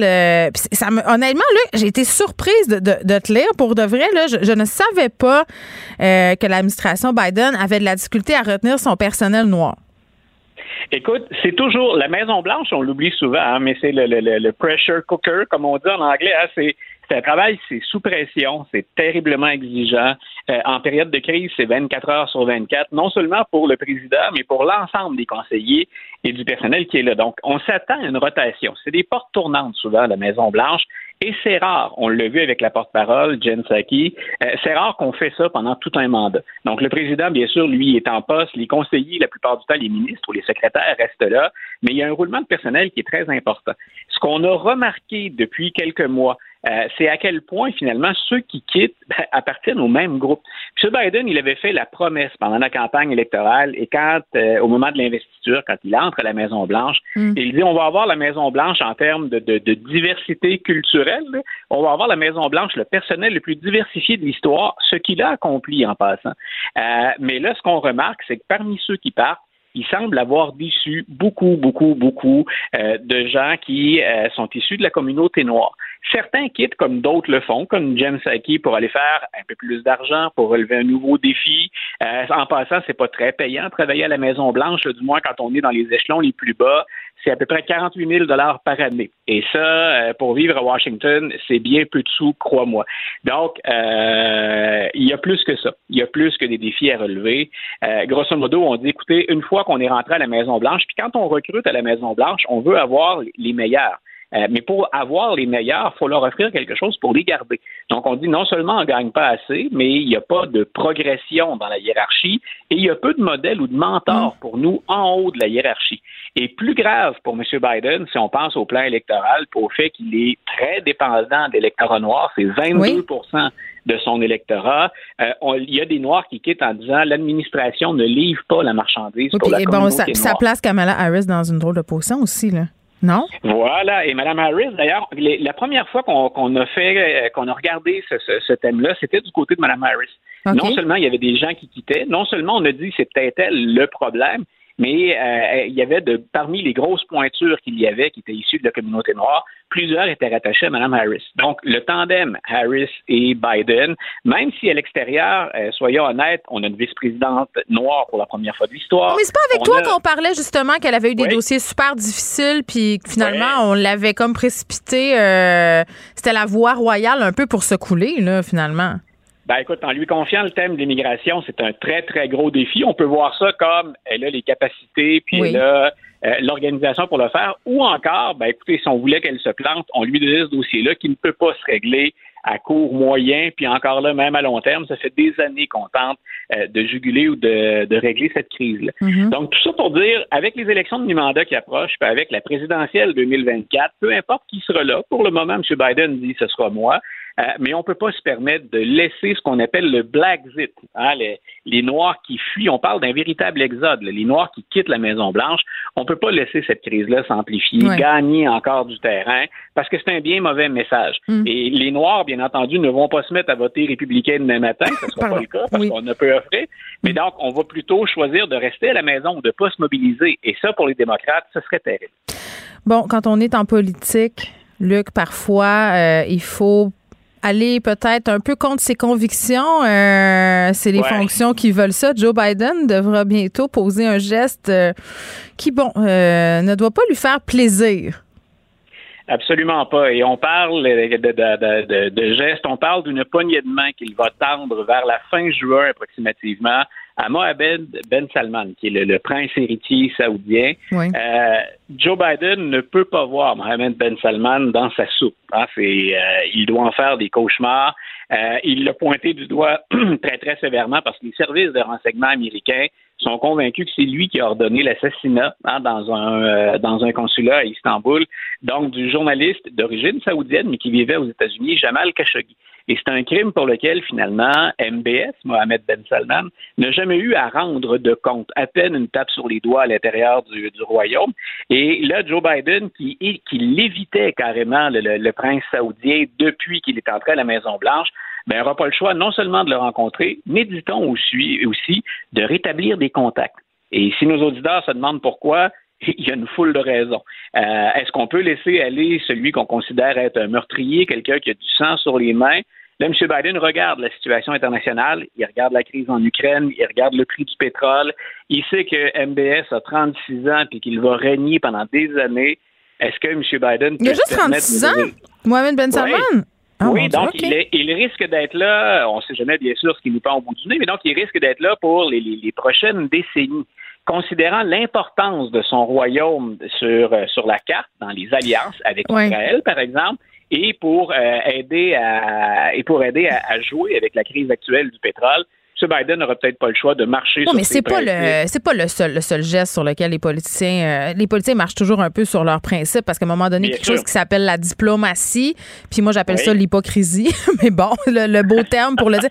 Non mais c'est vrai parce que pour maintenir des bonnes relations avec des pays pour des raisons financières ou à cause de la dépendance économique justement ces pays-là qui sont des fournisseurs incroyables de pétrole je pense entre autres à la Chine aussi ben les gens font des poignées de main puis font des petits sourires puis ils vont dans des petits cocktails puis bon hein, font tout ce qu'ils ont à faire faire pour préserver tout ça, alors que tout le monde sait pertinemment que ces gens-là euh, partagent zéro les mêmes convictions politiques, puis même que euh, Joe Biden ou les autres présidents américains condamnent justement ces gestes-là. Mais, mais c'est poche quand même de se dire qu'il faut jouer ce jeu-là.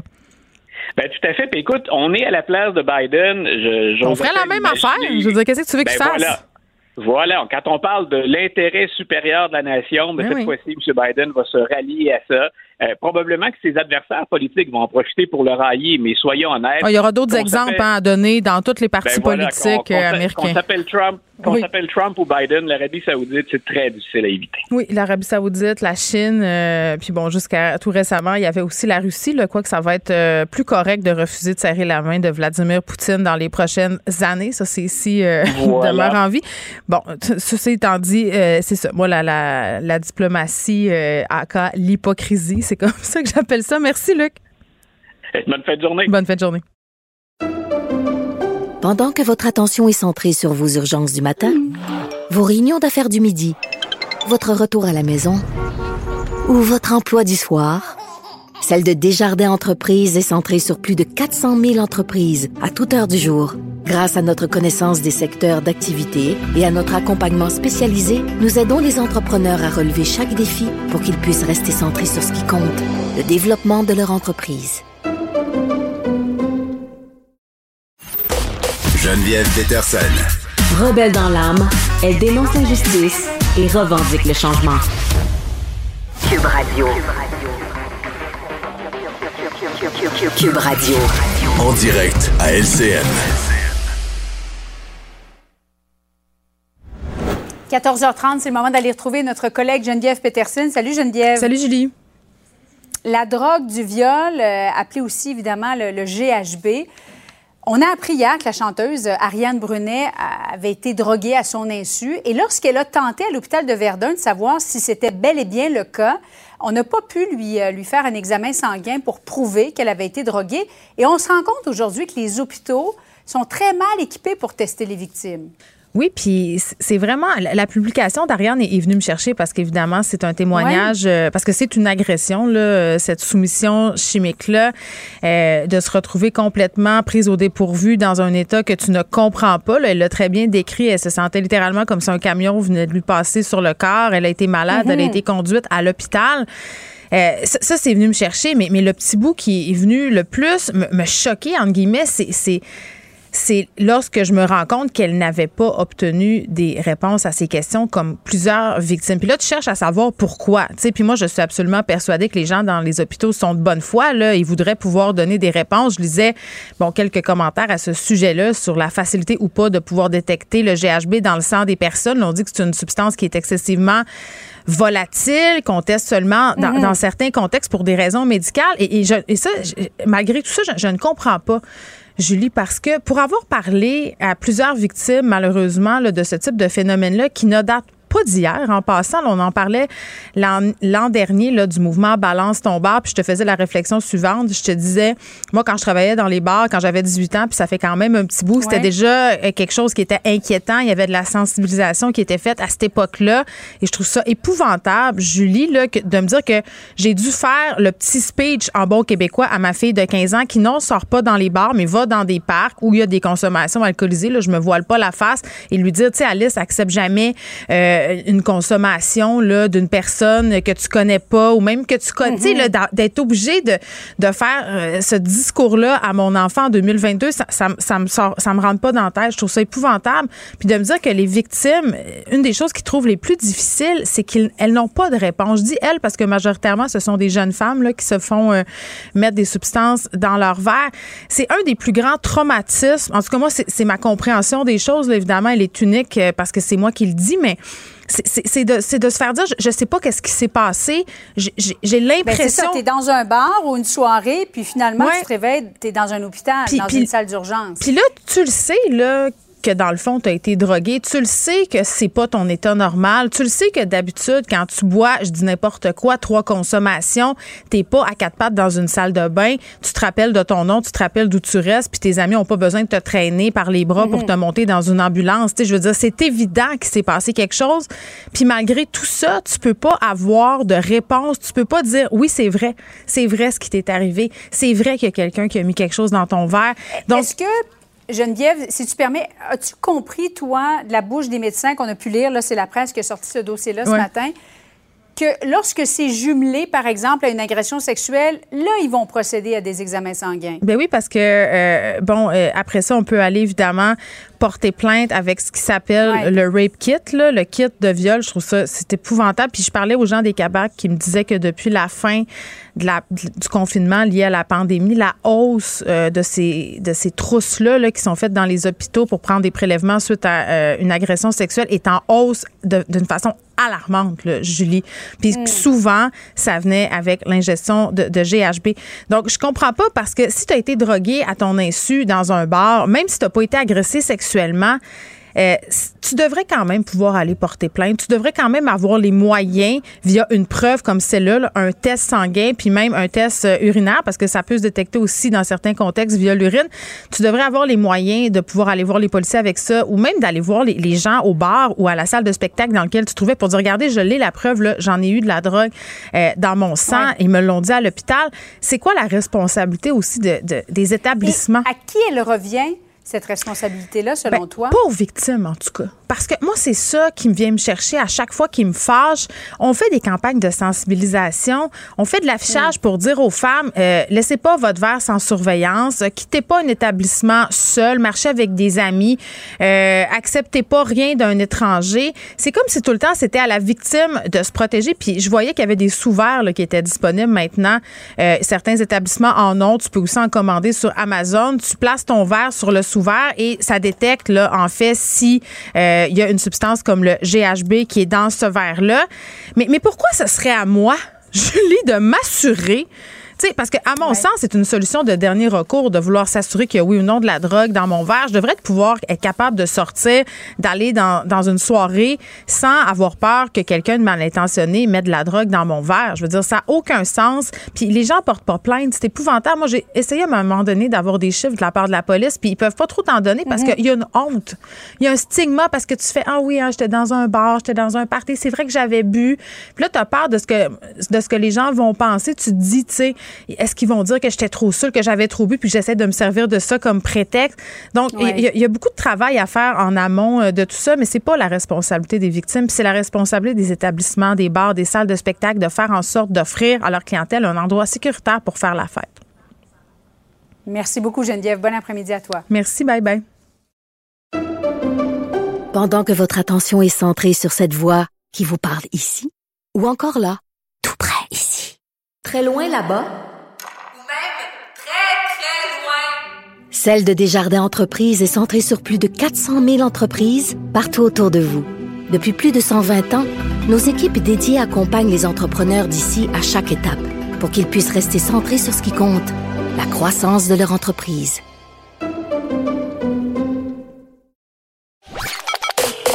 Joignez-vous à la discussion. Appelez ou textez le 187 Cube Radio 1877 827 2346. Hello. Gab Caron est là. Salut, Gab. Salut. Les Parisiens qui vont devoir se mettre au végétarisme? Oui, en fait, ce qui se passe, c'est que la ville de Paris veut imposer deux repas végétariens par semaine, euh, ce qui est une ou et une alternative végétarienne pour les trois autres jours dans ces restaurants d'ici 2027. Mais là, attention, c'est pas tous les restaurants de Ah, la capitale parce qu'il y aurait des manifestations, je pense, dans les rues parisiennes.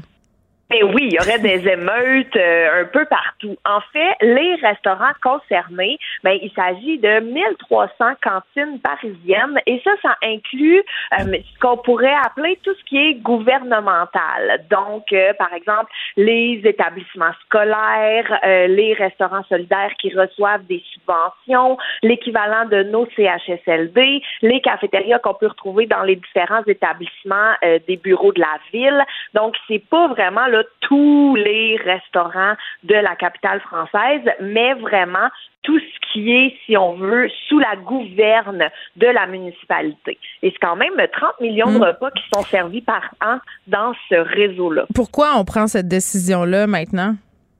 Ben, en fait, c'est qu'il y a trois mesures. Ben, premièrement, évidemment, réduire l'empreinte carbone, mais aussi mieux respecter la diversité des régimes alimentaires.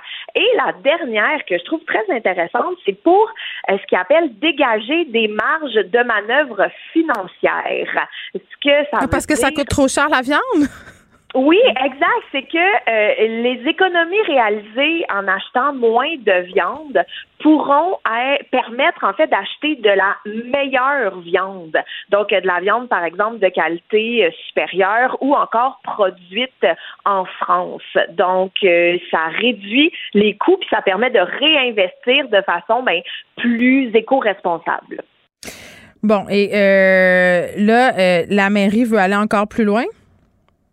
Oui, exact. En ce moment, là, c'est 53% des d'aliments biologiques et durables qui sont utilisés dans la, la restauration collective, qui appelle, euh, c'est déjà une très, très grosse augmentation, hein, parce qu'en 2008, on parlait de 8% Donc, il y a quand même un bon travail qui a été fait, mais là, ils veulent arriver à 100% en 2027.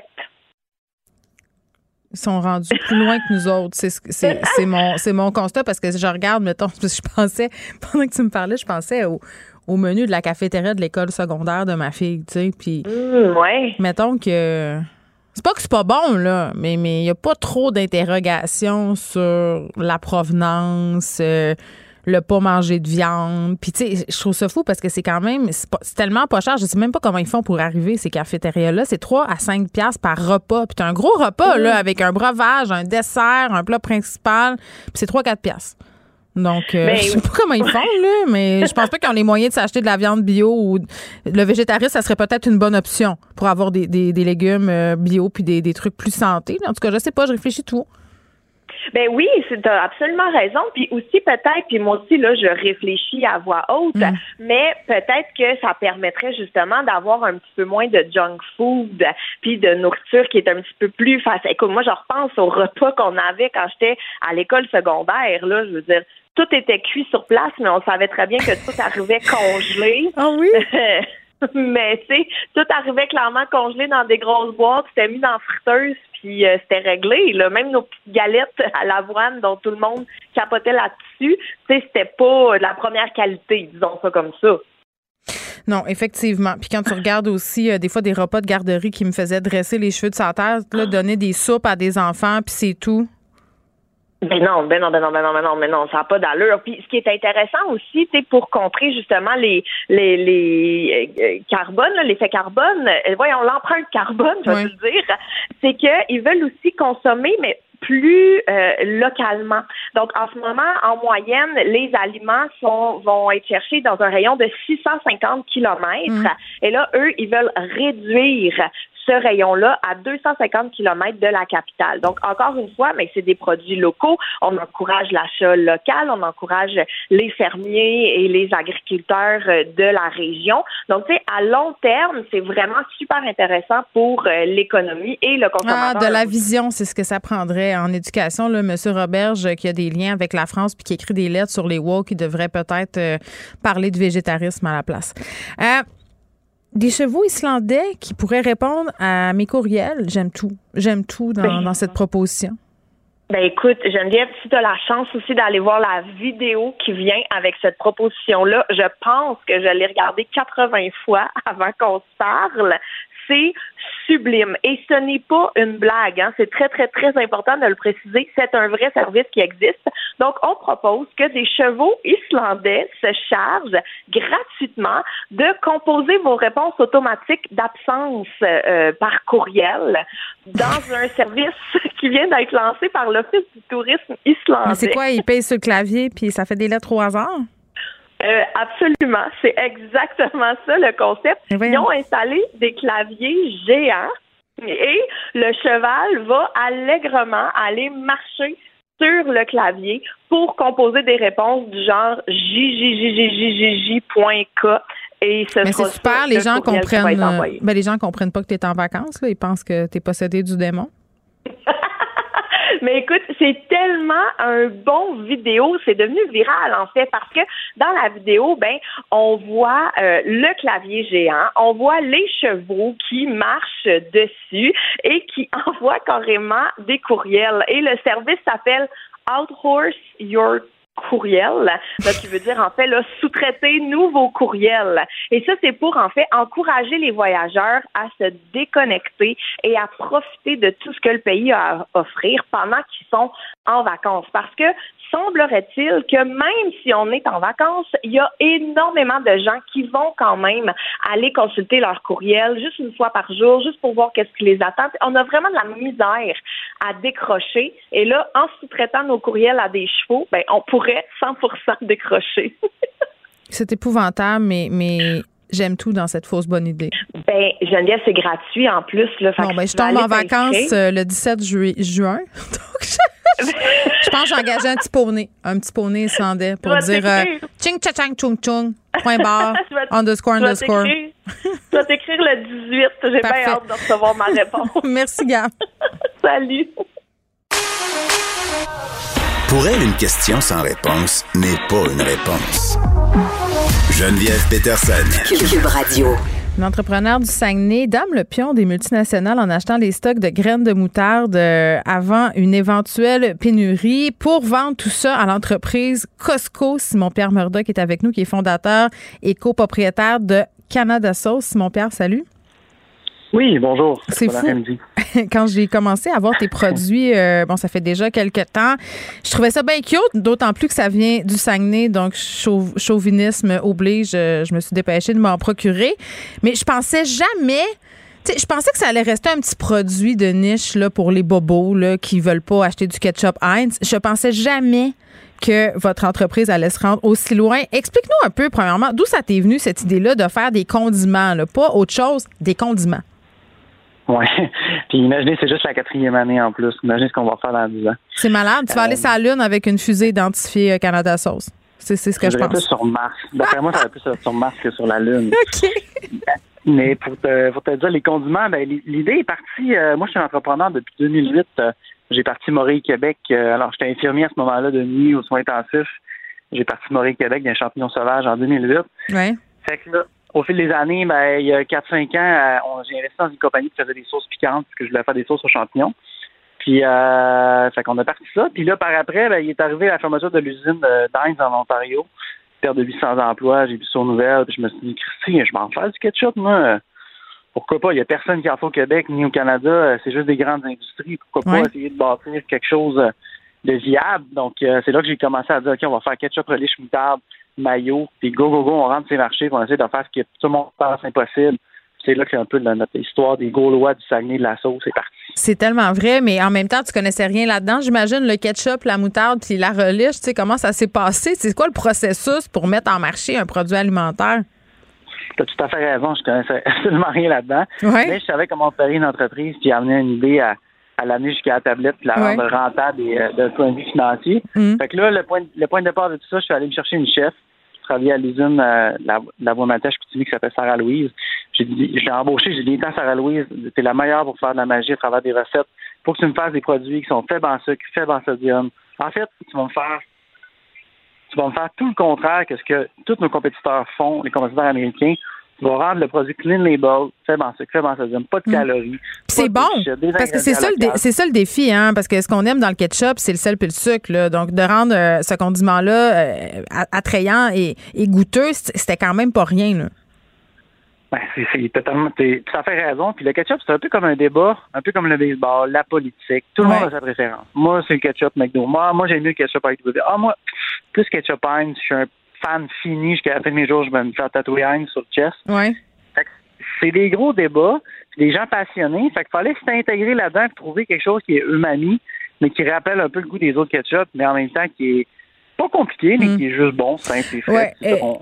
Au mamie, c'est comme l'équilibre parfait entre euh, le sucré, l'acidité, le, le- le côté salé aussi. Puis moi, je, je te dis une chose, là, ton ketchup, je l'aime vraiment, mais moi, je suis une amatrice de ketchup Heinz. Fait qu'il y a des affaires que je- dans ma tête, ça se mange avec du ketchup Heinz et tu pourras pas me faire sortir ça de l'esprit. Puis d'autres affaires que je mets ton ketchup dessus, faut, faut le voir comme un complément, pas nécessairement comme un, un compétiteur, mais tu sais, mes enfants l'aiment. Fait que déjà là, c'est déjà très bon parce qu'ils mettaient du ketchup dans tout. Puis moi, j'aille ça parce qu'il y a bien du sucre dans le ketchup. Donc, tu sais, tu vois, tu viens répondre à un besoin euh, des mamans qui s'intéressent. Ben. Puis de complément en compliment, ben, je te mets au défi. Si tu veux, je te fasse le ketchup. euh, Je peux venir vous cuisiner quelque chose avec du ketchup, un beau petit tartare en studio, puis te convaincre d'utiliser notre ketchup. Non, mais je l'utilise full ton ketchup, juste pas tout le temps. Tu vois comment je suis honnête? C'est ça. Je l'utilise pas tout le temps. Moi, des frites, ça me prend du ketchup Heinz, c'est dégueulasse. Je me dis, tant qu'à ce que ça soit du sel, du sucre, du sodium, j'y vais avec du ketchup. Mais ils sont bonnes avec ton ketchup aussi. Euh, là, on va parler de moutarde parce que, explique-nous premièrement pourquoi il y a une pénurie de moutarde en ce moment. là. pourquoi les géants de l'alimentation comme Costco ont de la misère à s'approvisionner?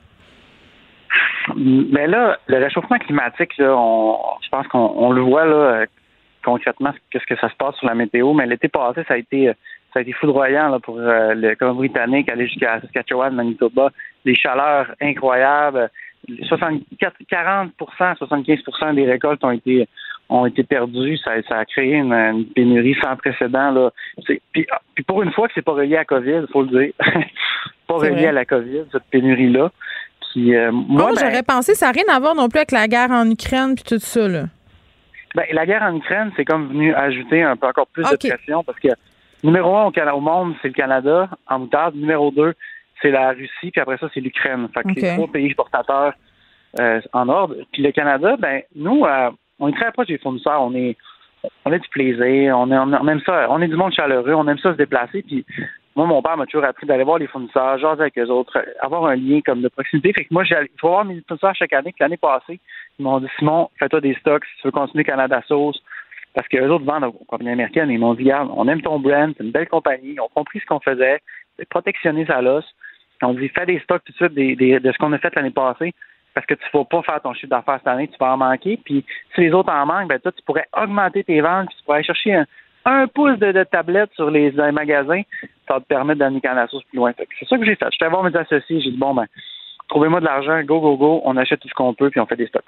Oui, mais OK, là, là, au moment où tu dis ça, là, j'imagine, t'es pas, t'es pas cave, là. Tu dis, ça se peut que Costco, il m'achète rien, là. À ce moment-là, sincèrement, j'avais même pas Costco dans la tête. Ah, pour vrai? Non, non, non, non.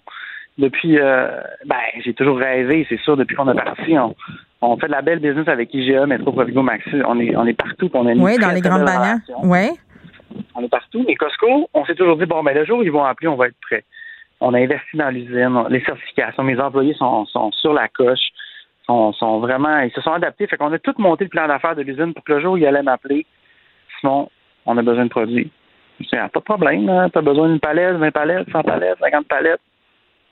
On a fait le plan d'affaires pour être prêt le jour où ils allaient appeler, puis ils ont appelé en début d'année 2022, puis euh, là, ben, on va voir la suite des choses, comment ça va se passer. On est prêt. Parce que qu'est-ce que ça prend pour rentrer chez Costco?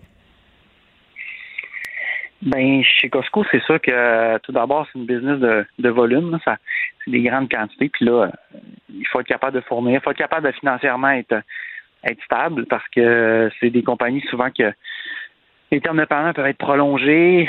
Il faut que tu sois capable d'avoir un bon fonds de roulement. Il faut que tu sois capable d'avoir de la qualité de produit parce que des rappels de produits chez Costco, si tu as des problèmes de. Ça peut être euh, ça peut être fatal. Beaucoup de compagnies ont fait faillite euh, parce qu'ils n'étaient pas prêts à vendre chez Costco.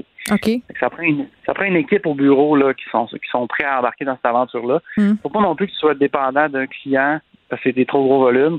Faut que tu sois capable de leur dire non quand c'est le temps de dire ben je garde, je peux plus fournir là parce que c'est important pour moi mes épiciers du Québec, toutes mes autres bannières, c'est non puis c'est juste ça la quantité que je fournis. Fait que je pense que c'est un peu ça. Puis nous en ce moment, ben, c'est un test. On, là on commence avec une première commande des prochaines semaines.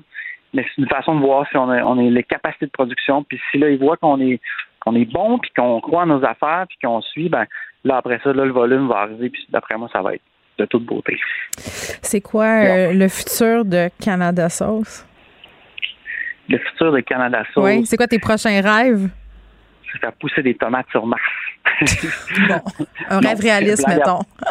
blague à part, parce que Heinz ont lancé ça l'année passée, en fin d'année, qu'il allait faire pousser les premières tomates Oui. sur, sur Mars. Oui. Euh, donc, de notre côté, nous, ça va être de produire notre propre euh, pâte de tomates. Donc, euh, d'ici 2024, là, on prévoit de mettre en place la première usine de transformation de tomates québécoises. Fait qu'on va pouvoir recevoir là, tous les producteurs qui vont faire de la tomate au Québec, vont pouvoir acheter leurs tomates, la transformer, faire de la pâte, du velouté, puis approvisionner le, monde des- de la tomate avec euh, cette pâte de tomate-là. Puis est-ce que Voilà. cette usine-là, c'est au Saguenay? Non, elle sera pas au Saguenay. Euh, on se dirige pour être dans le centre du Québec. OK. Donc, ça va être notre, c'est notre prochain projet. Puis c'est de continuer à avoir du plaisir dans ce qu'on fait parce que c'est quand même difficile là, depuis le début du COVID.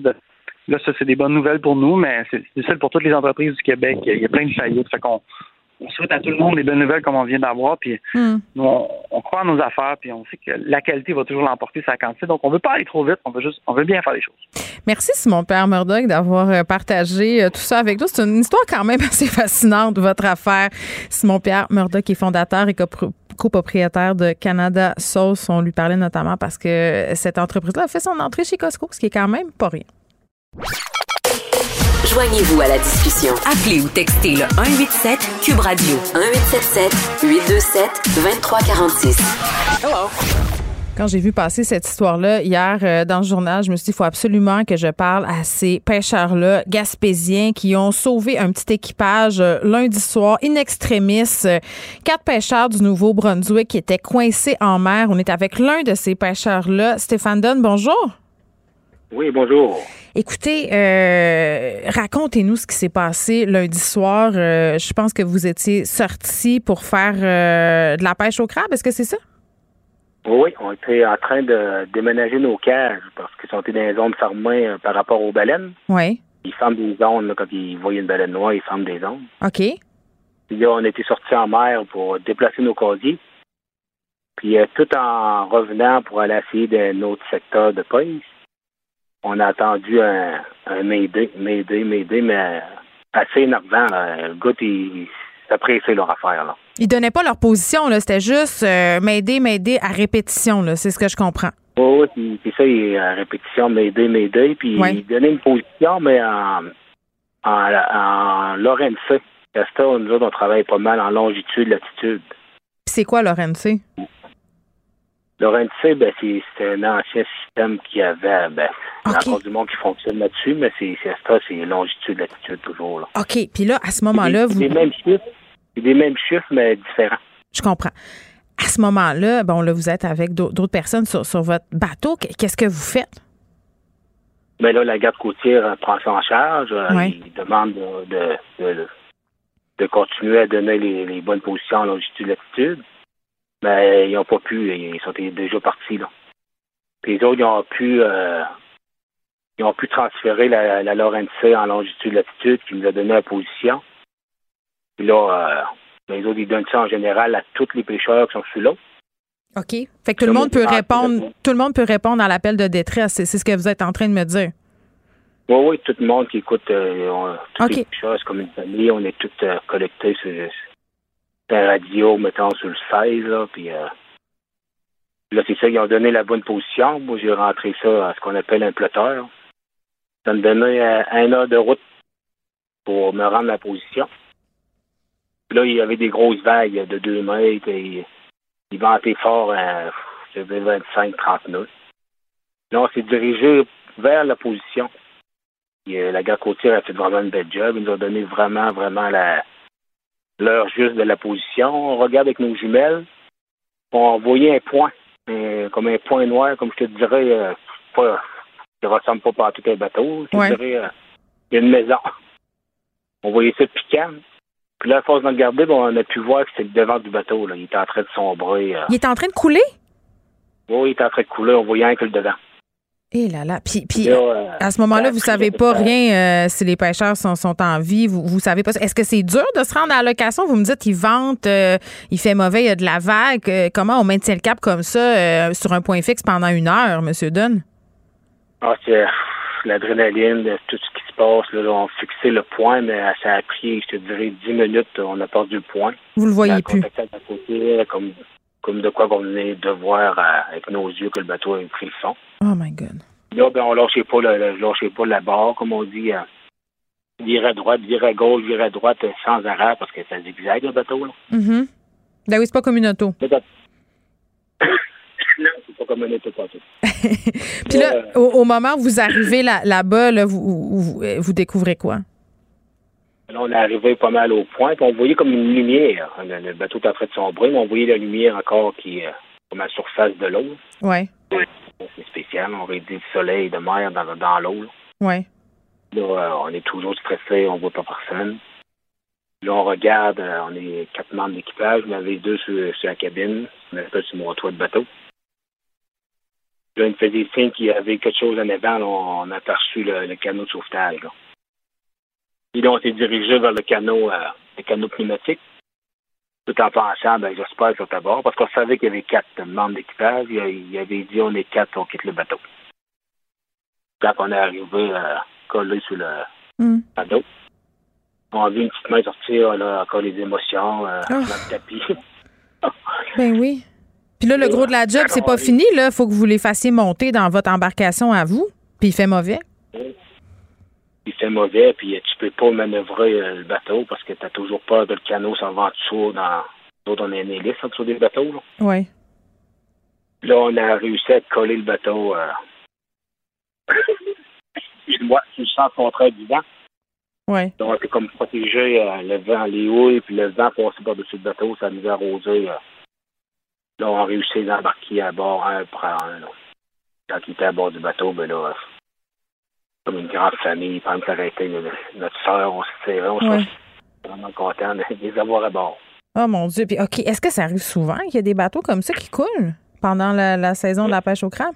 C'était-tu d'autres pêcheurs, ce Non. monde-là? Ou c'est quoi? Oui, Non, non, c'est assez rare que ça arrive. c'est rare. C'est, euh, ça, ça doit arriver une fois par année. Là. Hmm. Bon, j'imagine qu'il était content de vous voir euh, arriver. Est-ce que vous vous êtes euh, reparlé depuis les événements? On s'est reparlé euh, comme la, la même journée. Là, hier, on s'est reparlé. Oui. Puis ils vont comment? Euh, Ils vont bien. Ils vont bien. euh, je pense qu'il y en a un, un ou deux d'entre eux autres qui ne retourneront plus sur l'eau. Ah oui, hein? Ils ont poigné comme un t-shirt, mais ça va sûrement peut-être passer, mais je comprends parce que c'est pas évident. Ils ont eu peur de mourir. Ah oui, d'après moi, oui.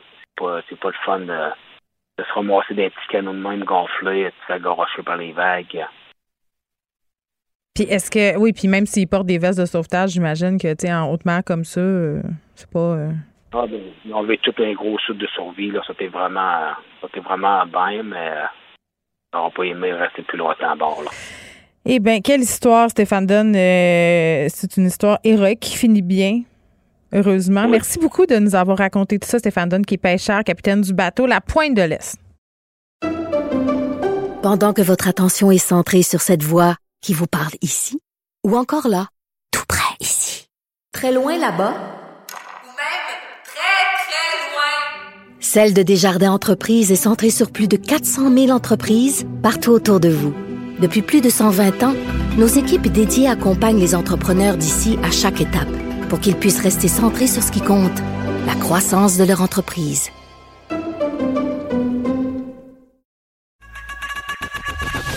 Geneviève Peterson. Une animatrice pas comme les autres. Cube Radio. Léa Strisky. Mais je veux que tu le saches que ça a un effet.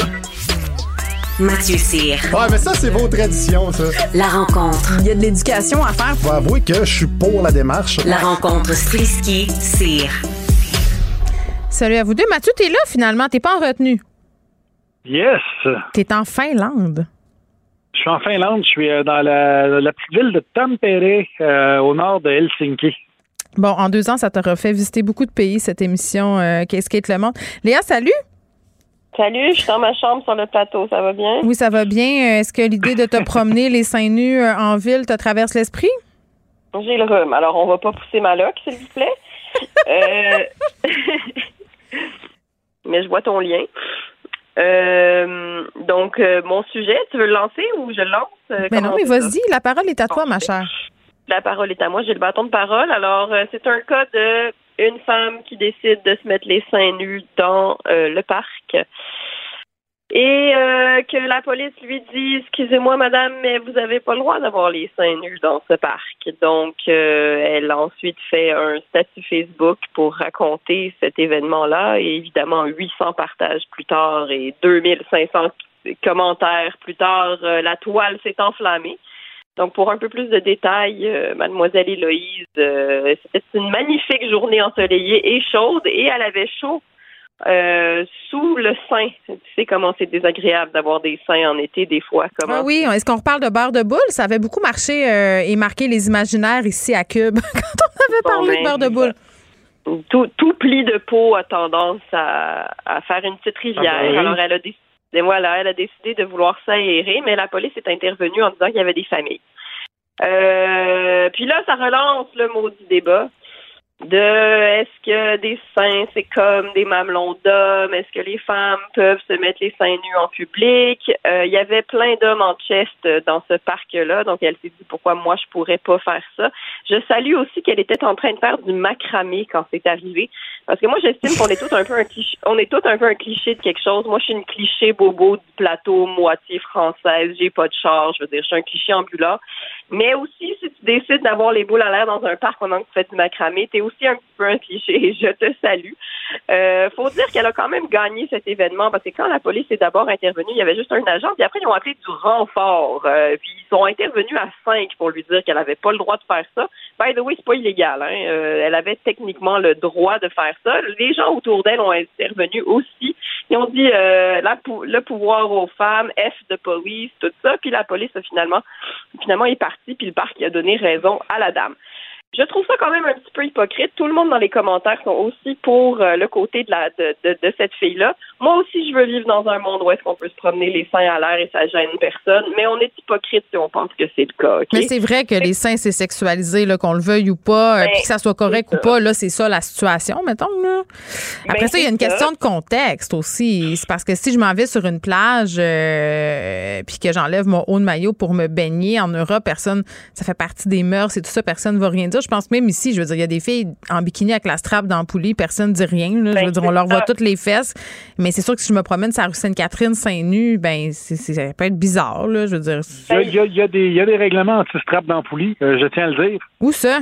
J'ai euh, au euh, parc aquatique de Bromont, ah j'ai vu euh, les règlements parce que je magasinais justement pour des passes pour notre famille, puis j'ai vu que c'était interdit les straps d'ampoules. Hum. Est-ce que je vais raconter? La fois où j'allais au glissado à Saint-Sauveur et que je me suis rendu compte dans l'auto que j'avais oublié mon maillot et qu'au lieu de retourner chez nous, j'étais proche d'un centre d'achat, je arrêté, j'ai pogné un maillot de bain noir de ma grandeur, puis je me suis dit ça va faire la job, c'est une pièce et que quand je l'ai mis, je me suis rendu compte qu'il était strap d'ampoule. Est-ce que vous ah, pouvez vous imaginer la journée que j'ai passée au glissade d'eau? C'était épouvantable. mais c'était en même temps une étude sociologique formidable.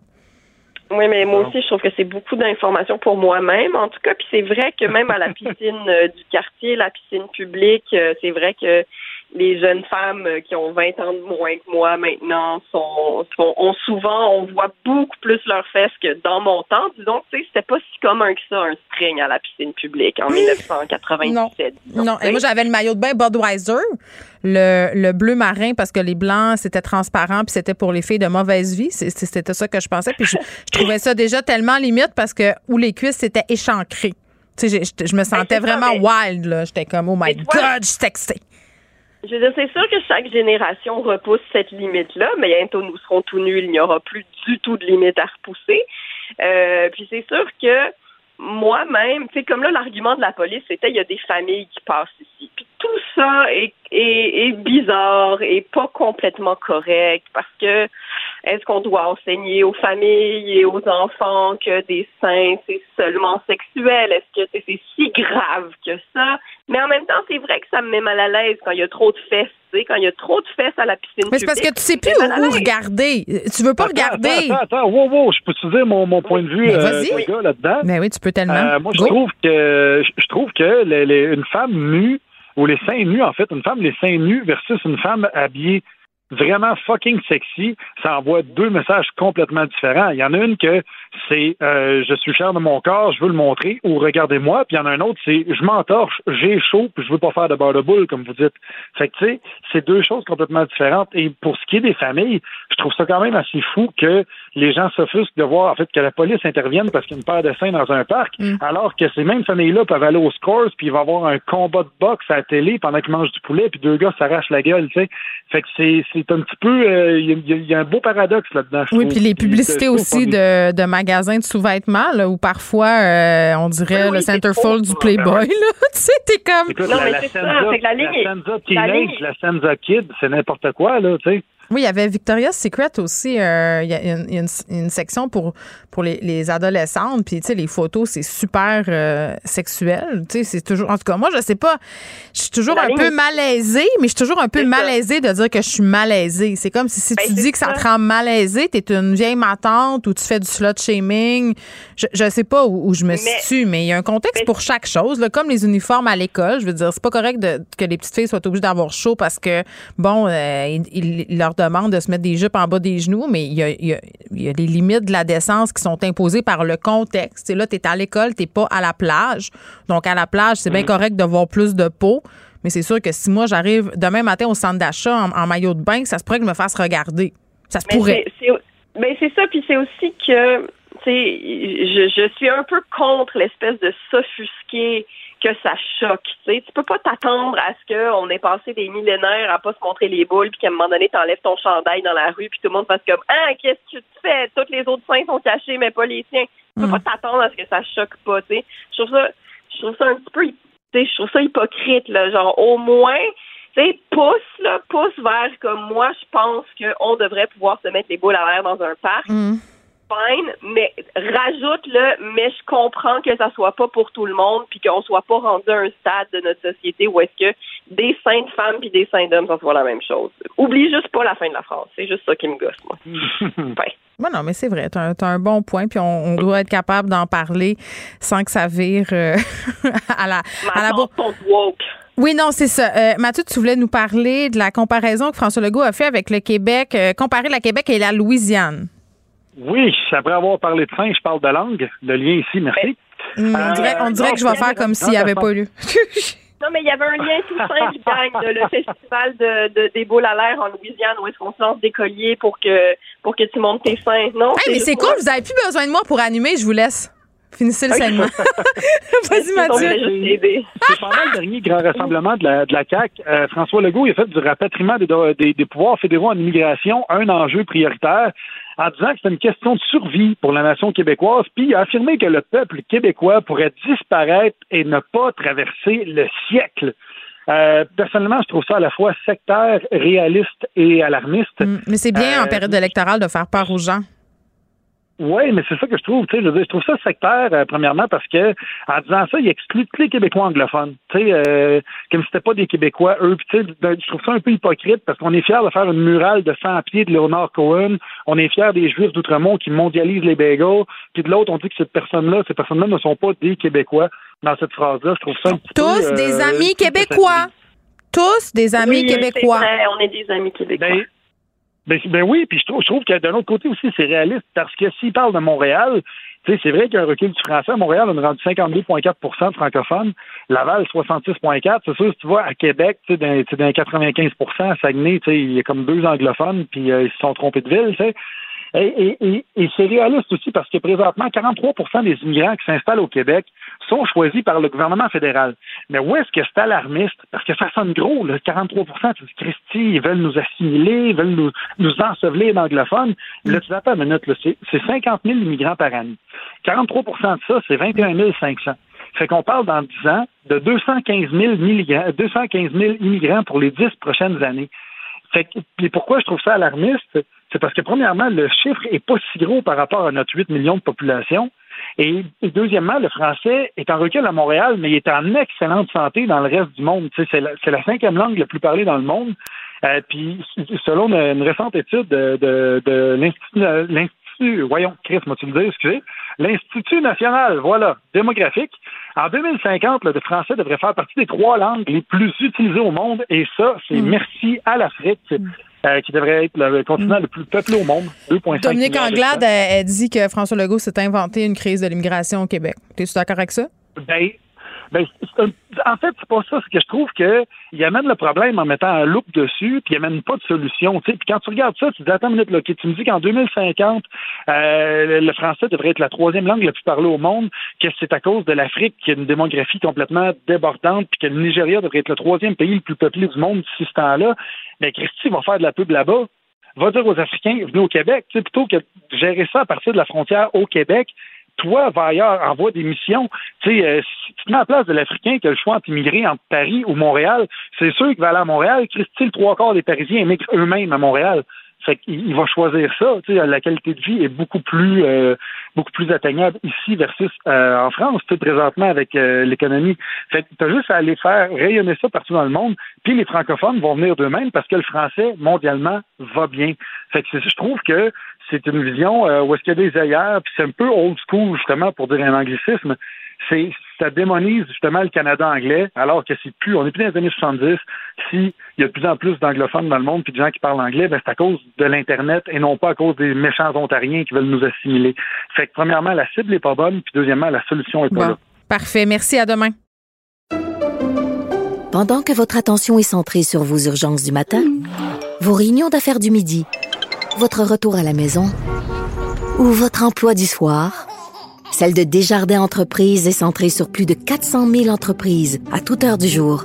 Grâce à notre connaissance des secteurs d'activité et à notre accompagnement spécialisé, nous aidons les entrepreneurs à relever chaque défi pour qu'ils puissent rester centrés sur ce qui compte, le développement de leur entreprise.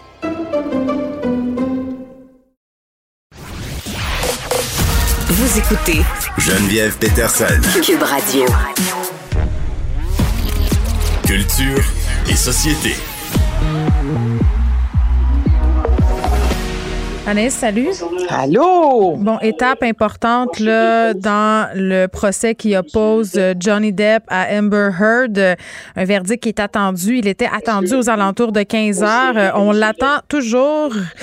Et bon, euh, c'est D'une pas- seconde à l'autre, hein, Geneviève, là, ça, c'est une question de seconde. On peut-y aller en direct? Hum, oui, on y va tout de suite. Allez, on fait ça, on écoute ça. propos diffamatoires à l'égard et ceux concernés émis par Mme Heard étaient diffamatoires? Oui. Est-ce qu'il y avait une connotation diffamatoire à l'intérieur de ces propos? La réponse, oui aussi. Est-ce que vous considérez que M. Depp a démontré que Mme Heard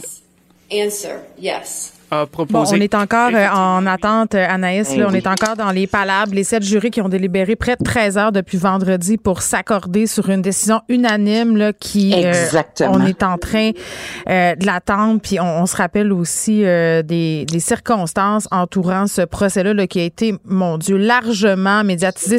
C'est un euphémisme de le dire. Là. Il y a un gros six semaines, là, euh, Geneviève, et en 2020, déjà, on avait euh, fait une pétition demandant ce que Amber Heard soit notamment retirée d'Aquaman et du Royaume perdu. 3 millions de gens avaient signé. Là, on est rendu à 4,5. Et là, ce qui est particulier, c'est qu'au moment où on se parle, Amber Heard est dans la salle, hein, alors que Johnny Depp ne s'est pas présenté. Lui qui est à Londres présentement, euh, qui a fait un autre concert encore hier. Kate Oui, il était en spectacle. Il n'a pas l'air stressé avec la vie. Là.